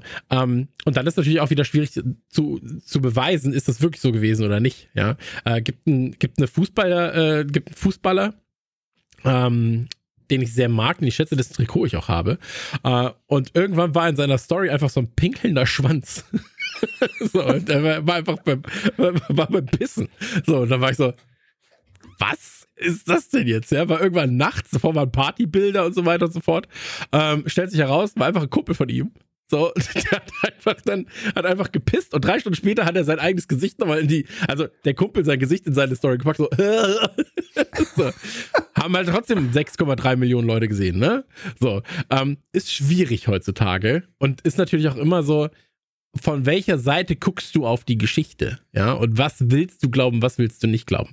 Aber das ist jetzt auch schon wieder ein bisschen zu weit, aber The Offer klingt auf jeden Fall nach einem, ähm, ich glaube, nach einem interessanten, bitte? Klingt nach einem guten Angebot. Klingt nach einem guten Angebot, ja, absolut. Ähm, auch 2022 haben wir gerade gesagt, April dann auch auf Paramount Plus, unserem neuen Lieblings-Streaming-Dienst. Ne? Wer hätte das gedacht? Ähm, nächster Trailer, The Northman, ja, der Nordmann. Ähm, geht um. Ach egal, ich, ey, nee, ich kann nicht jeden Gag. ich, ich war gerade so, nee, mach ich doch nicht. Ähm, Chris, erzähl mir mal ganz kurz, was mit The Northman ist. Du hast den Trailer rausgesucht, sieht gut aus, aber was ist das Ganze? Also, äh, The Northman habe ich jetzt, glaube ich, schon, also der Trailer ist schon ein bisschen älter, aber der Film ist noch nicht draußen. also entschuldigt bitte. Ähm, er ist von dem, von dem Regisseur äh, der auch für The Lighthouse und The Witch verantwortlich gezeichnet hat. Äh, da, The Lighthouse haben wir letztens auch bei A24 bequatscht. Ähm, und ich finde, er hat auch diesen Vibe. Also klar, er hat auch William Defoe, aber er hat auch diesen Vibe von, von, von Lighthouse ein bisschen bisschen gemixt mit so einem Action, Abenteuer, Thriller ähm, Ding. Ich fand nur, der Trailer hat mir persönlich extrem gut gefallen, weil er so eine ganz besondere Stimmung erzeugt, in die ich mich super gerne reinfallen lassen möchte. Und ich hatte ihn jetzt eben, also ich habe jetzt mir Gedanken gemacht, was nehme ich für, ich für Trailer für die Folge und hatte gestern natürlich äh, vor The Sadness auch noch ein paar Trailer und dann so, ja, nee, ja, nee, und dann kam der nochmal. Und ich so, heilige Scheiße, den haben wir auch noch nicht besprochen. Der kommt jetzt endlich mal in die Folge rein. Und ey, der Cast ist absolut krass. Also geisteskrank krass. Hier mit Willem Dafoe, hier Anya Taylor Joy spielt wieder mit. Björk spielt mit, natürlich Ethan Hawke, Nicole Kidman. Und ansonsten sieht man eigentlich nur absurde Charaktere, die so ein bisschen diese, keine Ahnung, äh, Nordmann-Dinge tun und äh, wahrscheinlich viel Krieg. Ich habe das Gefühl, da kommt ein besonderer Film auf uns zu. Möchte ich kurz einhaken? Äh, stimme ich dir komplett, äh, stimme ich dir komplett zu. Diese A24 Robert Eggert ist es, ne? Robert Eggert? Ja. Ähm, Filme leben ja extrem von dieser Kameraarbeit, die er hat, äh, von dieser extrem nahen Perspektive. Ja, auch äh, Lighthouse war ja auch immer sehr nah dran, ähm, sehr überbelichtet hier auch stellenweise die eigenen die Charaktere, also wirklich so, dass die Charaktere im Mittelpunkt stehen, alles andere um sie herum ist blur oder ist halt schwarz. Ähm, ich finde eine sehr sehr schöne Ästhetik hat der Trailer hast ja. du sehr gut rausgesucht. Ähm, ich glaube, dass das steht und fällt, ob du den Trailer magst, ob du halt die, diese Wikinger-Mythologie, ja, oder sagt man da Wikinger-Mythologie, Wikinger-Zeit, Wikinger hm. Geschichte, ob du darauf stehst. Ne? Also so ähnlich wie bei mir halt Western einfach sehr schnell irgendwie weiß ich nicht, wenn Bud Spencer nicht mitspielt, ist Western halt eher nicht mein Fall. Ja, ähm, würde ich, würde ich an der Stelle tatsächlich äh, widersprechen oder äh, einhaken und nämlich sagen, bei mir ist es nämlich genau so, ich mag eigentlich dieses Wikinger-Zeug gar nicht. Ich gucke auch keinen Vikings und nichts und so, aber der Trailer spricht mich halt voll an. Also wo es mhm. halt, es ist halt durch die Machart des Trailers und tatsächlich ist es wirklich so, äh, das, das fand ich auch, man, man erwartet förmlich, dass das A24-Logo zu sehen ist, ähm, aber kommt dann nicht. Aber der Trailer ist wirklich von der Machart so, dass du irgendwann ausblendest, ach so, wir sind ja jetzt hier in so einer Wikingerwelt und ist ja so, weil darum geht's dann irgendwie nicht mehr. Es ist dann irgendwie so, also es, es hebt sich aus dem ganzen Setting plötzlich heraus und mhm. wird einfach auf anderer Ebene super interessant, nämlich durch die krassen Bilder. Ähm, dann mhm. werden natürlich die Namen äh, nochmal äh, schön aufgelistet hintereinander weg, wo einem nochmal bewusst wird, krass, wer alles dabei ist. Und ähm, also für mich ist es hier tatsächlich so, dem Trailer gelingt das, was man sich von einem guten Trailer erwünscht, er macht vollkommen egal, worum es geht, einfach nur, ich glaube, das will ich sehen. Und das ist halt so dieses, weil wie gesagt, ich bin überhaupt nicht in dieser Wikinger-Mythologie drin. Das äh, finde ich nicht spannend, reizt mich nicht so. Ähm, also mit Ausnahme vielleicht von Drachenzähmen leicht gemacht und selbst da ist das für mich jetzt nicht so der Angelpunkt. Aber ähm, nee, ich finde, find, äh, das funktioniert hier total ohne äh, das Setting. Joel? Die Optik ist tatsächlich äh, bemerkenswert, weil ich finde, man, man kennt auch die typische Wikinger-Ästhetik, vielleicht auch von Videospielen, God of War, der letzte Teil hat er ja sehr, sehr gut vorgelegt. Und das sieht, also ich kann mir da nur wiederholen, was ihr gesagt habt. Der Cast ist krass und das sieht außergewöhnlich aus. Mein Freund Ethan Hawke ist wieder dabei. Ähm, ich freue mich tatsächlich immer, Björk zu sehen, weil dann wird es immer besonders strange. Nicole Kidman ist mir eigentlich ziemlich wurscht, aber wenn sie, aber William Defoe ist eine, ist eine sichere Bank. Also, ja. Du hast hier genau bei, bei 22 Sekunden hast du diesen absurden Blick von Defoe mit dem Blur in der Nahaufnahme. Alles, was Chris vorhin gesagt hat. Und das ist halt einfach wirklich, das, das ist halt Programm. Und das siehst du ganz oft. Du siehst immer Charaktere so super nah beleuchtet, aber halt auch wirklich interessant. Und dann siehst du ihn rudern, dann siehst du hier ähm, Anya Taylor-Joy auf dem Boot und ich weiß nicht, das hat für mich schon wirklich so eine magische Anziehungskraft, dass ich richtig, richtig Bock habe, einfach wirklich alles um mich rum auszublenden und komplett da drin zu versinken. Aber das hatte tatsächlich jetzt sowas wie The Lighthouse halt auch bei mir geschafft. Also das, das ist eigentlich, eigentlich würde ich gar nicht sagen, ein Genrefilm, der mir gefällt, aber er, er, funktioniert halt, weil er so unfassbar gut gemacht ist und der Cast halt so unfassbar gut funktioniert und ich denke, das kriegen wir hier halt auch serviert. Ich, ich habe noch eine Frage zur Ausrichtung des Films, weil der, der Trailer zeigt uns, was passiert. Da ist ein Junge, der erlebt etwas Traumatisches und wir begleiten ihn bis zu dem Punkt, wo er sich rächen kann. Aber ist das jetzt so eine, so eine Batman-Geschichte, quasi so, okay, wir wissen jetzt, äh, wie die Motivation äh, entstanden ist, dass er so krass wird? Oder ist das wirklich die Geschichte eines richtig harten Traumas? Vielleicht weil, also, beides. Ja, also weil so in dem Trailer ist ja schon so, er, er, wiederholt dieses Mantra, es wird sein Mantra, so, ich werde, ja. Bla bla bla, es, es läuft auf Rache hinaus. Und also das kann schon ganz schön beklemmt und bedrückend sein. Und ich glaube, es wäre der bessere Film, wenn es das zeigt, aber gleichzeitig hätte ich dann weniger Bock drauf. aber, aber ich glaube, so diese ganze Art Rachefilm und so weiter und so fort, das ist doch, also ich liebe ja Rachefilme. Ich liebe Selbstjustiz und so weiter und so fort. Ähm, in Filmen natürlich Gewalt, Rache, Selbstjustiz, ey, komplett mein Ding. Und ähm, wenn es dann noch geil umgesetzt ist, also count me in. Und ähm, ich glaube halt, dass wir da den Weg gehen von einem klassischeren Rachefilm, der voraussichtlich aber noch einen kleinen Twist hat. So. Ähm, aber wenn der in geiler Optik da ist, so, John Wick ist ja einfach auch am Ende ein dummer Rachefilm, der aber einfach geil aussieht. Ja. Mhm. wo du halt einfach sehr, sehr viele Sympathien für den eigentlichen. Oftmals ist es sogar so, dass die Rachefilm der Held eigentlich gar kein richtiger Held ist, weil er eigentlich auch ein Arschloch ist. So. Und ähm, das ist äh, aber was, wo ich sage, so, das count me fucking in, habe ich Bock drauf. So, wenn das dann geil aussieht, mega. So, Die Hard ist ja auch eigentlich ein Rachefilm. So, ja, also natürlich nochmal ein bisschen runtergebrochen, einer gegen alle, aber ähm, das gibt's ja in ganz, ganz vielen verschiedenen Genres. So, ähm, da, da, da I Spit on Your Grave fällt mir ein, so aus dem Horrorsektor gibt's ganz, mhm. ganz viele Rachefilme. Ähm, und deswegen, ich finde das, ich finde das gut, ich habe Bock drauf. Ja.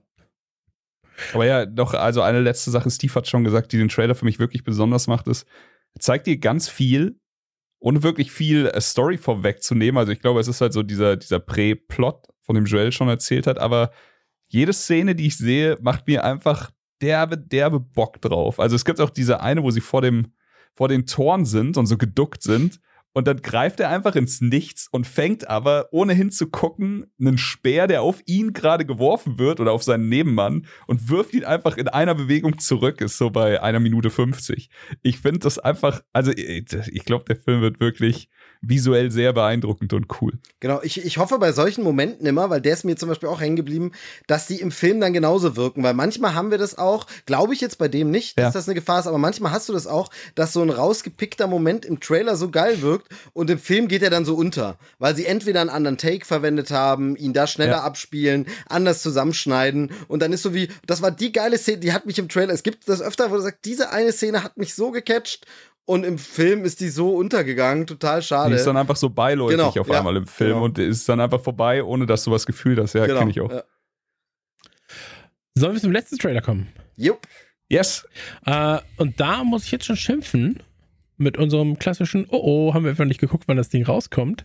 Äh, denn das Teil ist ja schon erhältlich, beziehungsweise wusste, ich wusste es nicht. Das wusste ich nicht. Chris, der aufzeigt und jetzt gerade versucht, seinen Arsch zu retten, sagt jetzt, ich wusste das schon, ich habe die äh, Folgen alle gesehen. Ich habe schon drei Folgen gesehen, das mehr gibt's Echt? nämlich noch nicht, aber es ist halt wie bei Pam und Tommy. Also es ist noch nicht alles draußen, es ist nur schon. Aber sechs Folgen sind da. okay, ich habe sie vor ein paar Tagen gesehen. Da Ach so, waren okay. nur drei da. Wahrscheinlich sind sie dann jetzt released, die ah, okay, nächsten ich, paar. nur kurz, ich sehe es gerade tatsächlich, Januar, 28. Januar kamen drei. Und am Ja. 4. Februar, das heute, Ah, also ist heute, tatsächlich, okay. kamen drei weitere. Es kommen immer drei Ja, nice. Folgen. Kann ich weiter. Tatsächlich. ähm, weil da bin ich jetzt nämlich ein bisschen sauer, dass ich noch nicht geguckt habe und dass mir keiner Bescheid gesagt hat. Außer Chris sagt mir jetzt, ist nämlich scheiße. Deswegen, also wir reden natürlich über äh, Fox Machina. Machina? The Legend of Fox Machina? Machina? Machina? Machina? Ma Machina? Chris? Wird das hier genannt in der Serie? Ich glaube, sie Äh, sprechen es The Legend einmal of aus. Fox Machina, ja. Genau. Sie sprechen es auch im Trailer einmal aus. Aber ich habe es mir auch nicht gemerkt. Okay, sorry. Äh, Einer, der aufpasst oder was? Also, Sehr gut, Steve. Chris, erzähl mir einmal ganz kurz, äh, warum hast du den Trailer rausgesucht und äh, was macht das Ganze mit dir? Okay, also zuerst bin ich auf die, die Serie gestoßen, weil ich dafür äh, überflutet wurde von, ähm, von Grafiken, die ich bauen musste. Ich mache für Amazon ja manchmal ähm, Buchhaltung. Banner für, für Streaming, Banner für, für Filme, Serien. Und da dachte ich mir, ey, die Artworks waren gar nicht so geil. Aber es war so viel, dass ich wusste, okay, das, ist, das bedeutet Amazon viel. Also die, die setzen da drauf. Mhm. Und dann geguckt, okay, was ist das, ja?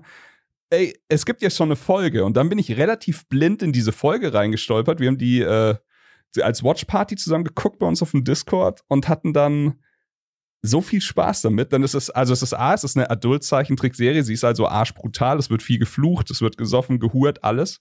Und du siehst sie und du hast die ganze Zeit das Gefühl, ja, Fantasy ist klar, habe ich schon tausendmal gesehen, aber wieso fühlt sich das so krass nach Pen and Paper an? Und dann, klar, okay, es basiert auf äh, Critical Role, was ja im Endeffekt sehr, sehr, äh, also eine sehr coole Combo ist, die halt eigentlich immer Pen and Paper Abenteuer streamen. Auf Twitch, auf YouTube jetzt, haben halt angefangen, glaube ich, bei Geeks and Sundry. Ähm, auf jeden Fall super erfolgreich. Und die erste Kampagne von ihrem ausgestrahlten Pen and Paper, was sie halt live gespielt haben, das ist quasi jetzt die Umsetzung davon, von dieser Geschichte. Also die Legende von Vox Machina, einer Söldnergilde, die jetzt, ey, vielleicht ein bisschen eher so Säufer, ungeschickte Tölpel und Hau drauf sind. Aber halt, halt, also so jeder, der schon mal Pen and Paper gespielt hat, weiß halt, das sind die Dinge, die halt dann wahnsinnig witzig sind. Und das Krasse ist, du hast halt bei den Leuten, die da mitspielen, hast du halt wirklich äh, mit das Who is Who von, von Synchronsprechern. Du hast zum Beispiel Laura Bailey dabei, die wir aus, als Abby kennen von The Last of Us 2, die auch den, den Game Award dafür gewonnen hat.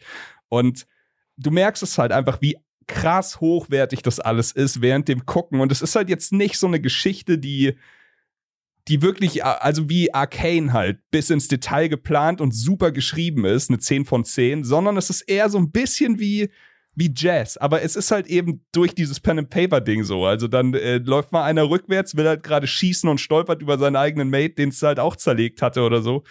Und das ist, äh, es ist, für, also was, was die Serie bei mir ausgelöst hat nach ein paar Folgen, war wirklich dieses krass, dass das noch keiner gemacht hat. Also es ist super unterhaltsam, es macht richtig viel Spaß und ich dachte, ey, dann schmeiße ich das wenigstens noch hier in die Folge rein. Finde ich äh, sehr schön. Vielen, vielen Dank für diese Zusatzinformation. Ähm, ich muss natürlich krass an Herr der Ringe denken zu Beginn. Also ich Mhm. meine, da- du wirst ja natürlich hier äh, hunderte Anspielungen finden. Ja, du hast diese Ja, ja. Diablo-Anspielungen, du hast Herr der Ringe-Anspielungen, Zelda-Anspielungen ähm, und so weiter und so fort. Und ich finde das alles äh, schaut gut aus. Vielleicht muss man einfach mal ganz kurz sagen, dass ähm, ich das Gefühl habe, dass Amazon Prime im Animationssektor sowieso extrem gute Wege geht.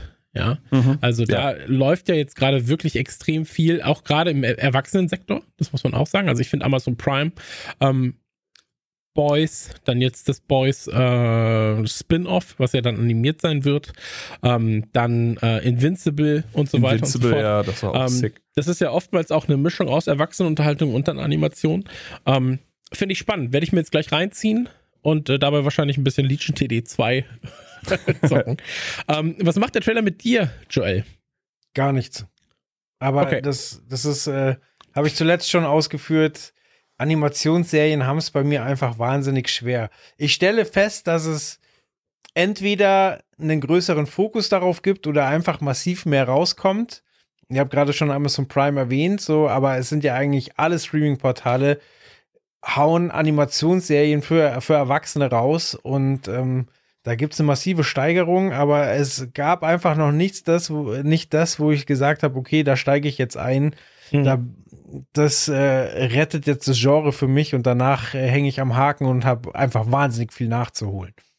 Hm. Aber ist es auch einfach, weil du, weil du sagst, okay, das ist halt so eine Überflutung?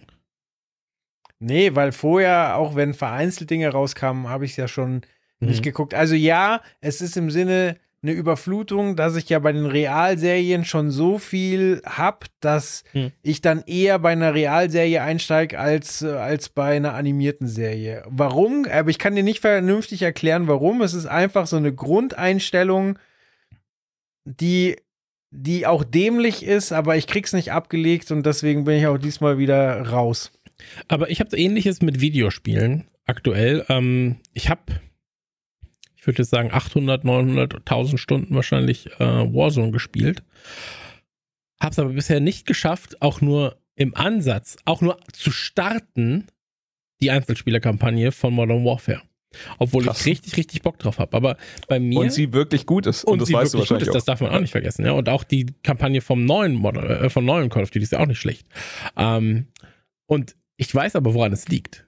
Ich weiß genau, ich, ich, ich habe jetzt geguckt, Legion TD, ja, du machst immer das Gleiche, habe ich jetzt 350 Matches. Binnen zwei Wochen, so, vier Wochen, keine Ahnung.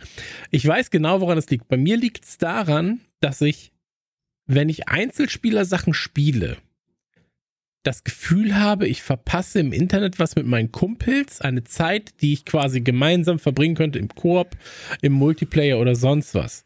Ähm, ich habe heute Morgen gestreamt, da habe ich Mini-Metro gespielt, Einzelspielerspiel, aber ich hatte Kevin im Ohr und wir haben im Stream ein bisschen geschnackt. Ist wieder eine ganz andere Spielerfahrung, als wenn du euch einfach nicht alleine da Ja. sitzt und alleine ein Singleplayer-Spiel spielst. Also es ist wirklich ganz, ganz absurd. Man könnte immer noch sagen, okay, ich könnte ja auch das Spiel streamen im, im Einzelspieler, aber dann habe ich wieder das Gefühl, ich könnte ja auch einfach Fortnite zocken oder irgendwie äh, Leech TD mit Leuten zusammen im Koop. Ähm, vielleicht musst du da mal in dich gehen und, und dann überlegen, was ist es, was Animationsserien von mir abhält? Und wo ich dann aber sage, vielleicht sind es Realserien. Ich musste lange bei mir überlegen tatsächlich, bis ich dann wirklich mal auf mich selbst gehört habe und gesagt habe so, was, woran liegt das eigentlich, dass ich, dass ich Aber darf ich, darf ich kurz einhaken, Joel? Weil, also wir kennen uns ja auch schon ein bisschen und du warst ja auch jemand, der mir damals, als, als die Dragon Ball Hefte noch released sind, mir ins Herz gelegt hat, das zu lesen. Also Ja, da warst du ja am Start. Ja, aber ich habe die Hefte gelesen, alle 42 Stück. Ich liebe die, die sind immer noch hier. Ich lese die auch alle paar Jahre, aber ich habe die Dragon Ball Fernsehserie nie angerührt.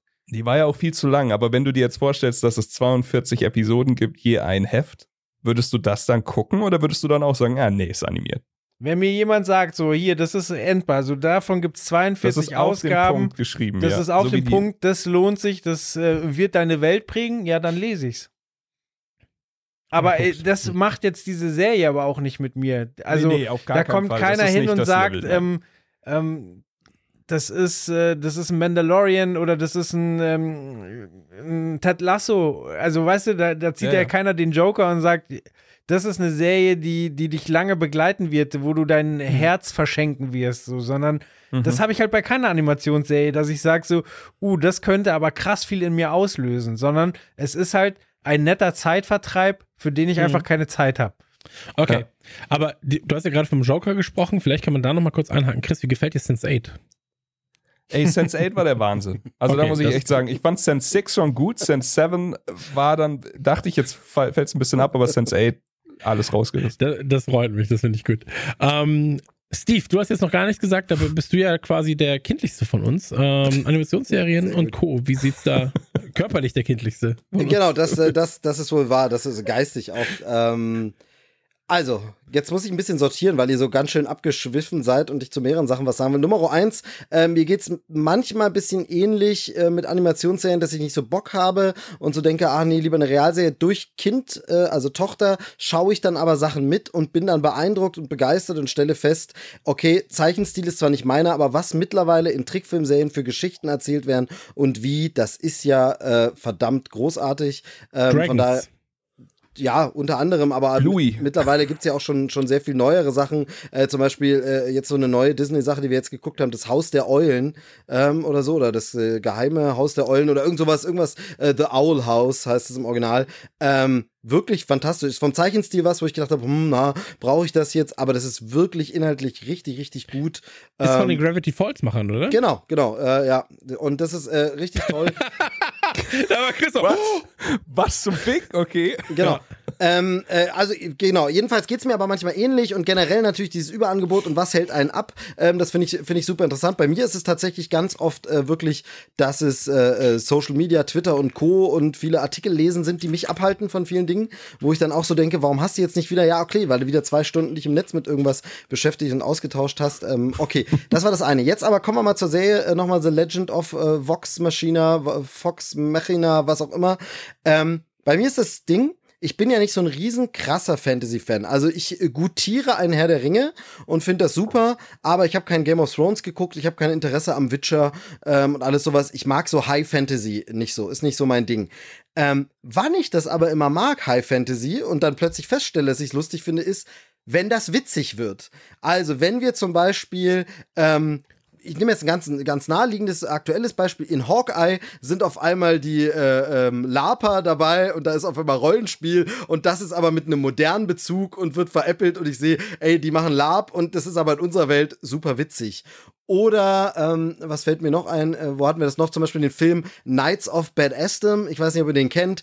Ist jetzt nicht super gut. Ist so ein bisschen so sowas wie Fanboys, aber ist jetzt nicht, ist jetzt nicht richtig, richtig gut. Aber der ist unterhaltsam. Da geht es eben auch um Lab. Und immer wenn es so einen modernen Bezug bekommt, dieses Fantasy-Rollenspielzeug, dann muss ich lachen, finde ich es witzig und denke, ach, irgendwie ist es schon ganz cool. Und das bietet natürlich diese Trickfilmserie hier, zumindest im Trailer, dass du halt so, dass die Sprüche sind halt moderner, die reden halt nicht unbedingt wie Aragorn, Arathorns Sohn, äh, irgendwas, sondern die, da, da kommen halt äh, markige, geile Sprüche, da kommt auch geile Mucke. Ähm, und, und das macht's spannend äh, für mich. Da denke ich dann, okay, so lasse ich mir Fantasy gefallen. Das finde ich dann schon witzig. Ähm, von daher, von daher kriegt's mich da das, was mich ein bisschen abschreckt, ist tatsächlich eben auch, wenn man sich die Kommentare drunter durchliest ähm, auf YouTube, dann sieht man ja ganz viel, dass immer Bezug genommen wird auf Critical Role und so und dieses alles. Und da ist dann bei mir immer so ein bisschen gleich dieses, oh, muss ich das jetzt alles kennen? Brauche ich davor wissen? Nein, nein, kann musst du nicht. Ja, genau, aber ist dieses, kann ich das über, zum Beispiel, was mich auch von, von, von Arcane heißt es, ne, was mich da abhält, ja. ist wirklich dieses, aber ich kenne das alles nicht. Ich weiß, es sagen ganz viele Leute, du brauchst die Geschichte nicht, aber ich denke immer, ah, kann es sein, dass ich nur den halben Spaß habe, wenn ich das gar nicht kenne? Ach, ich guck's mal lieber nicht, ich kenne das ja alles nicht. Und so, und das, das blockt mich dann manchmal so ein bisschen. Und so ist es hier, wo ich so denke, ja, aber sind dann vielleicht zu viele Gags, die nur so echte Rollenspieler und die das, den Podcast und alles kennen, die dann sagen, oh, das ist geil, und, und ich sitze daneben und denke, naja, habe ich jetzt aber gar nicht verstanden. Also finde ich immer schwierig, ähm, äh, aber natürlich sollte man sich so nicht beschränken. Also, gutes Beispiel, und dann bin ich auch mit dem Monolog fertig, ist zum Beispiel das ganze Tarantino-Ding. Tarantino macht ja super viel immer Bezug auf die Trash-Filme, die er geguckt hat, dieses Grindhouse-Zeug und bla, wo ich sage, das kenne ich alles nicht. Aber mit dem Tarantino-Produkt habe ich trotzdem meinen Spaß und sage, egal, er hat es für mich aufbereitet, zusammengemischt, ich gucke es in der Form und finde es gut. Und da habe ich auch nie das Gefühl, mit einer kleinen Ausnahme, äh, das ist bei mir tatsächlich Dead Proof und äh, äh Planet Terror, da geht es mir tatsächlich so, dass ich das Gefühl habe, okay, das ist jetzt alles nur noch Inside-Jokes für euch. Ich bin da ein bisschen außen vor. Danke, tschüss. Gucke ich nicht nochmal. Aber bei den meisten Sachen funktioniert's und von daher äh, könnte man auf jeden Fall mal einen Blick riskieren. Ähm, es sieht mega spaßig aus. Ich habe so ein bisschen ähm, Fantasy trifft Guardians of the Galaxy Vibes. Und das finde ich irgendwie, äh, das ist sehr, sehr schön. Genau. Das trifft's ganz gut. Ich würde sagen, jetzt kommen wir eigentlich zu dem Punkt, wo wir darüber sprechen, welcher Trailer uns am meisten abgeholt hat. An dieser Stelle würde ich Joel bitten, mir zu sagen, welcher Trailer hat dich denn am meisten abgeholt, wo du sagst, das ist das, was mich am meisten interessiert. Okay. Dann muss ich mich zwischen zweien entscheiden. Und zwar kommen die engere Auswahl The Offer und äh, The Northman. Und dann wähle ich The Northman auf Platz 1. Okay, und der, der dich am wenigsten interessiert hat? Uh, ja, da sind wir ganz klar bei, bei um, uh, The Legend of the Vox Machina. Okay, okay. Damit ich das auch mal falsch ausgesprochen habe, Freunde. Jetzt wissen wir auf jeden Fall schon mal, wie es auf jeden Fall falsch ist. Richtig. Ähm, dann, dann würde ich sagen, äh, Steve, erzähl mir doch, was ist der beste Trailer? Äh, genau, also äh, ich muss ganz kurz in, in die Runde noch reinbringen. Nochmal, ihr habt es ja alle schon gesehen, ich nicht. Äh, Pam und Tommy bei mir tatsächlich so. Ich finde den Trailer sau stark, weil mich die Story eigentlich überhaupt nicht so interessiert hat, aber mit dem Trailer ähm, und jetzt natürlich auch mit dem, was ihr so drüber erzählt, ist es so wie, verdammt, ich glaube, ich muss den Scheiß doch gucken, obwohl ich eigentlich mich das überhaupt nicht interessiert. Ähm, aber das ist der Trailer gut, aber den nehmen wir jetzt mal kurz raus. Von den anderen Sachen ist es äh, tatsächlich ähm, also The Offer gucke ich wegen dem, ja, könnte man ja filmhistorisch noch was lernen, aber The Northman ist einfach für mich wirklich der hier stärkste Trailer, die dichteste Atmosphäre, ähm, haut einem, wie gesagt, auch die Namen um die Ohren und ballert einen so, dass man, also nach dem Ding möchte man ja aufspringen äh, und schreien, ja Mann, will ich sehen, ja Mann. Ähm, also ähm, Northman, der stärkste Trailer, am wenigsten von diesen Trailern, am schwächsten, ähm, ja, sind dann zwei eben, die, die Offer ist halt relativ konventionell. Halo. Halo ist halt einfach das Ding, wie schon gesagt, da schreckt mich eher so ab, ach, schon wieder eine Serie, was, nee, von daher das am schwächsten für mich äh, an der Stelle. Okay, Chris, wie sieht's bei dir aus? Äh, auch auf die Gefahr der Langeweile hin. Aber ich mach's kurz, ähm, The Northman für mich der stärkste Trailer, ist auch tatsächlich einer der stärksten Trailer, die ich seit langem gesehen habe. Einfach wahnsinnig, wahnsinnig stark. Und äh, Halo ist bei mir auch der ich fand ihn nicht scheiße, aber von den fünf hier ist Halo tatsächlich der schwächste Trailer für mich. Okay, gute Trailer heißen ja auch nicht zwingend, dass das Produkt dann am Ende gut wird. Ja. Ne? Monster Hunter hatte einen der besten Trailer der letzten 20 Jahre. So. ähm, was? Aber. Meinst du, meinst du den Trailer, wo der Typ zielt und einfach das falsche Auge zuhält? War, war das nicht Monster? Doch, das war doch Monster Hunter mit dem, äh, mit dieser klassischen Musik, oder? Nee, nee, nee. Glaube ich, da meinst du was anderes. Aber ich sag mal, einer der nein, besten nein, nein. Trailer zu einem Scheißfilm war definitiv der erste Suicide Squad genau. Trailer mit ja, Bohemian das, das sowieso, aber das, das, meinte ich nicht. Ich meinte der, wo, ähm, ich muss noch mal gucken, ich glaube, es war tatsächlich. Ähm, war das nicht ein Godzilla-Ding? War das nicht ein Godzilla? Godzilla ja, stimmt. Das war der Godzilla-Trailer. Der war so unfassbar. Dankeschön, Steve. Weil ich hätte jetzt jahrelang gesucht, was der beste Trailer der letzten 20 Jahre nee, genau, war. Ich, ich erinnerte mich gerade, dass du davon so geschwärmt hattest, dass du immer gesagt hast, oh, der Trailer haut dich so um und so. Fiel mir Ey, komplett. Ein. Lassen wir Monster Hunter stehen, finde ich um, ähm, witzig. Finde find ich auch witziger. so, ähm, ich finde es heute sehr, sehr schwer, weil wir eine Auswahl von fünf sehr unterschiedlichen mhm.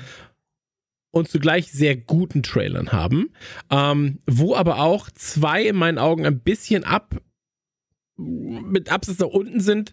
Das ist für mich dann ähm, Halo und das ist äh, Legend of Fox Machina. Ja. Ähm, was aber nicht heißt, dass mir beide Trailer nicht gefallen. Die anderen finde ich nur sehr, sehr, sehr, sehr stark. Ja. Ähm, und ich glaube, der beste Trailer wäre der zu Pam und Tommy. Pam und Tommy habe ich aber schon gesehen. Und deswegen ist der, der mir am meisten zusagt und das Produkt halt empfiehlt, ist Northman. So. Mhm. Ähm, genau. Und bei den schlechtesten, es wirklich schlecht ist keiner.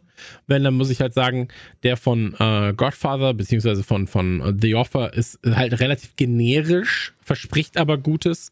Ähm, dann hast, hast, du die von Vox Machina, da bist du so, ja, habe ich schon Bock drauf, aber irgendwie ist auch ein bisschen schlechter und bei Halo hast du halt Licht und Schatten nah beieinander. Genau. Ähm, äh, weil, weil du es gerade gesagt hast, wirklich schlecht ist ja. keiner, muss ich wirklich sagen, äh, Chapeau an den Auswahlmeister diesmal. Also ich ziehe meinen ja. äh, gerade nicht aufgesetzten Hut, weil ich wirklich, ähm, ich glaube, den Pam und Tommy hatte ich irgendwann schon mal gesehen, aber sonst keinen der Trailer schon gesehen hatte noch überhaupt nicht mir angeguckt hatte äh, in irgendwie den letzten Tagen und äh, so und dachte voll so, was sind denn das für Namen, was sind das für Trailer, hast du alles gar nicht gesehen und bei jedem Trailer nach dem Gucken war es wirklich so wie, oh, interessant, ich glaube, da können wir gut drüber reden. Also äh, Chap Chapöchen, äh, ganz toll gemacht.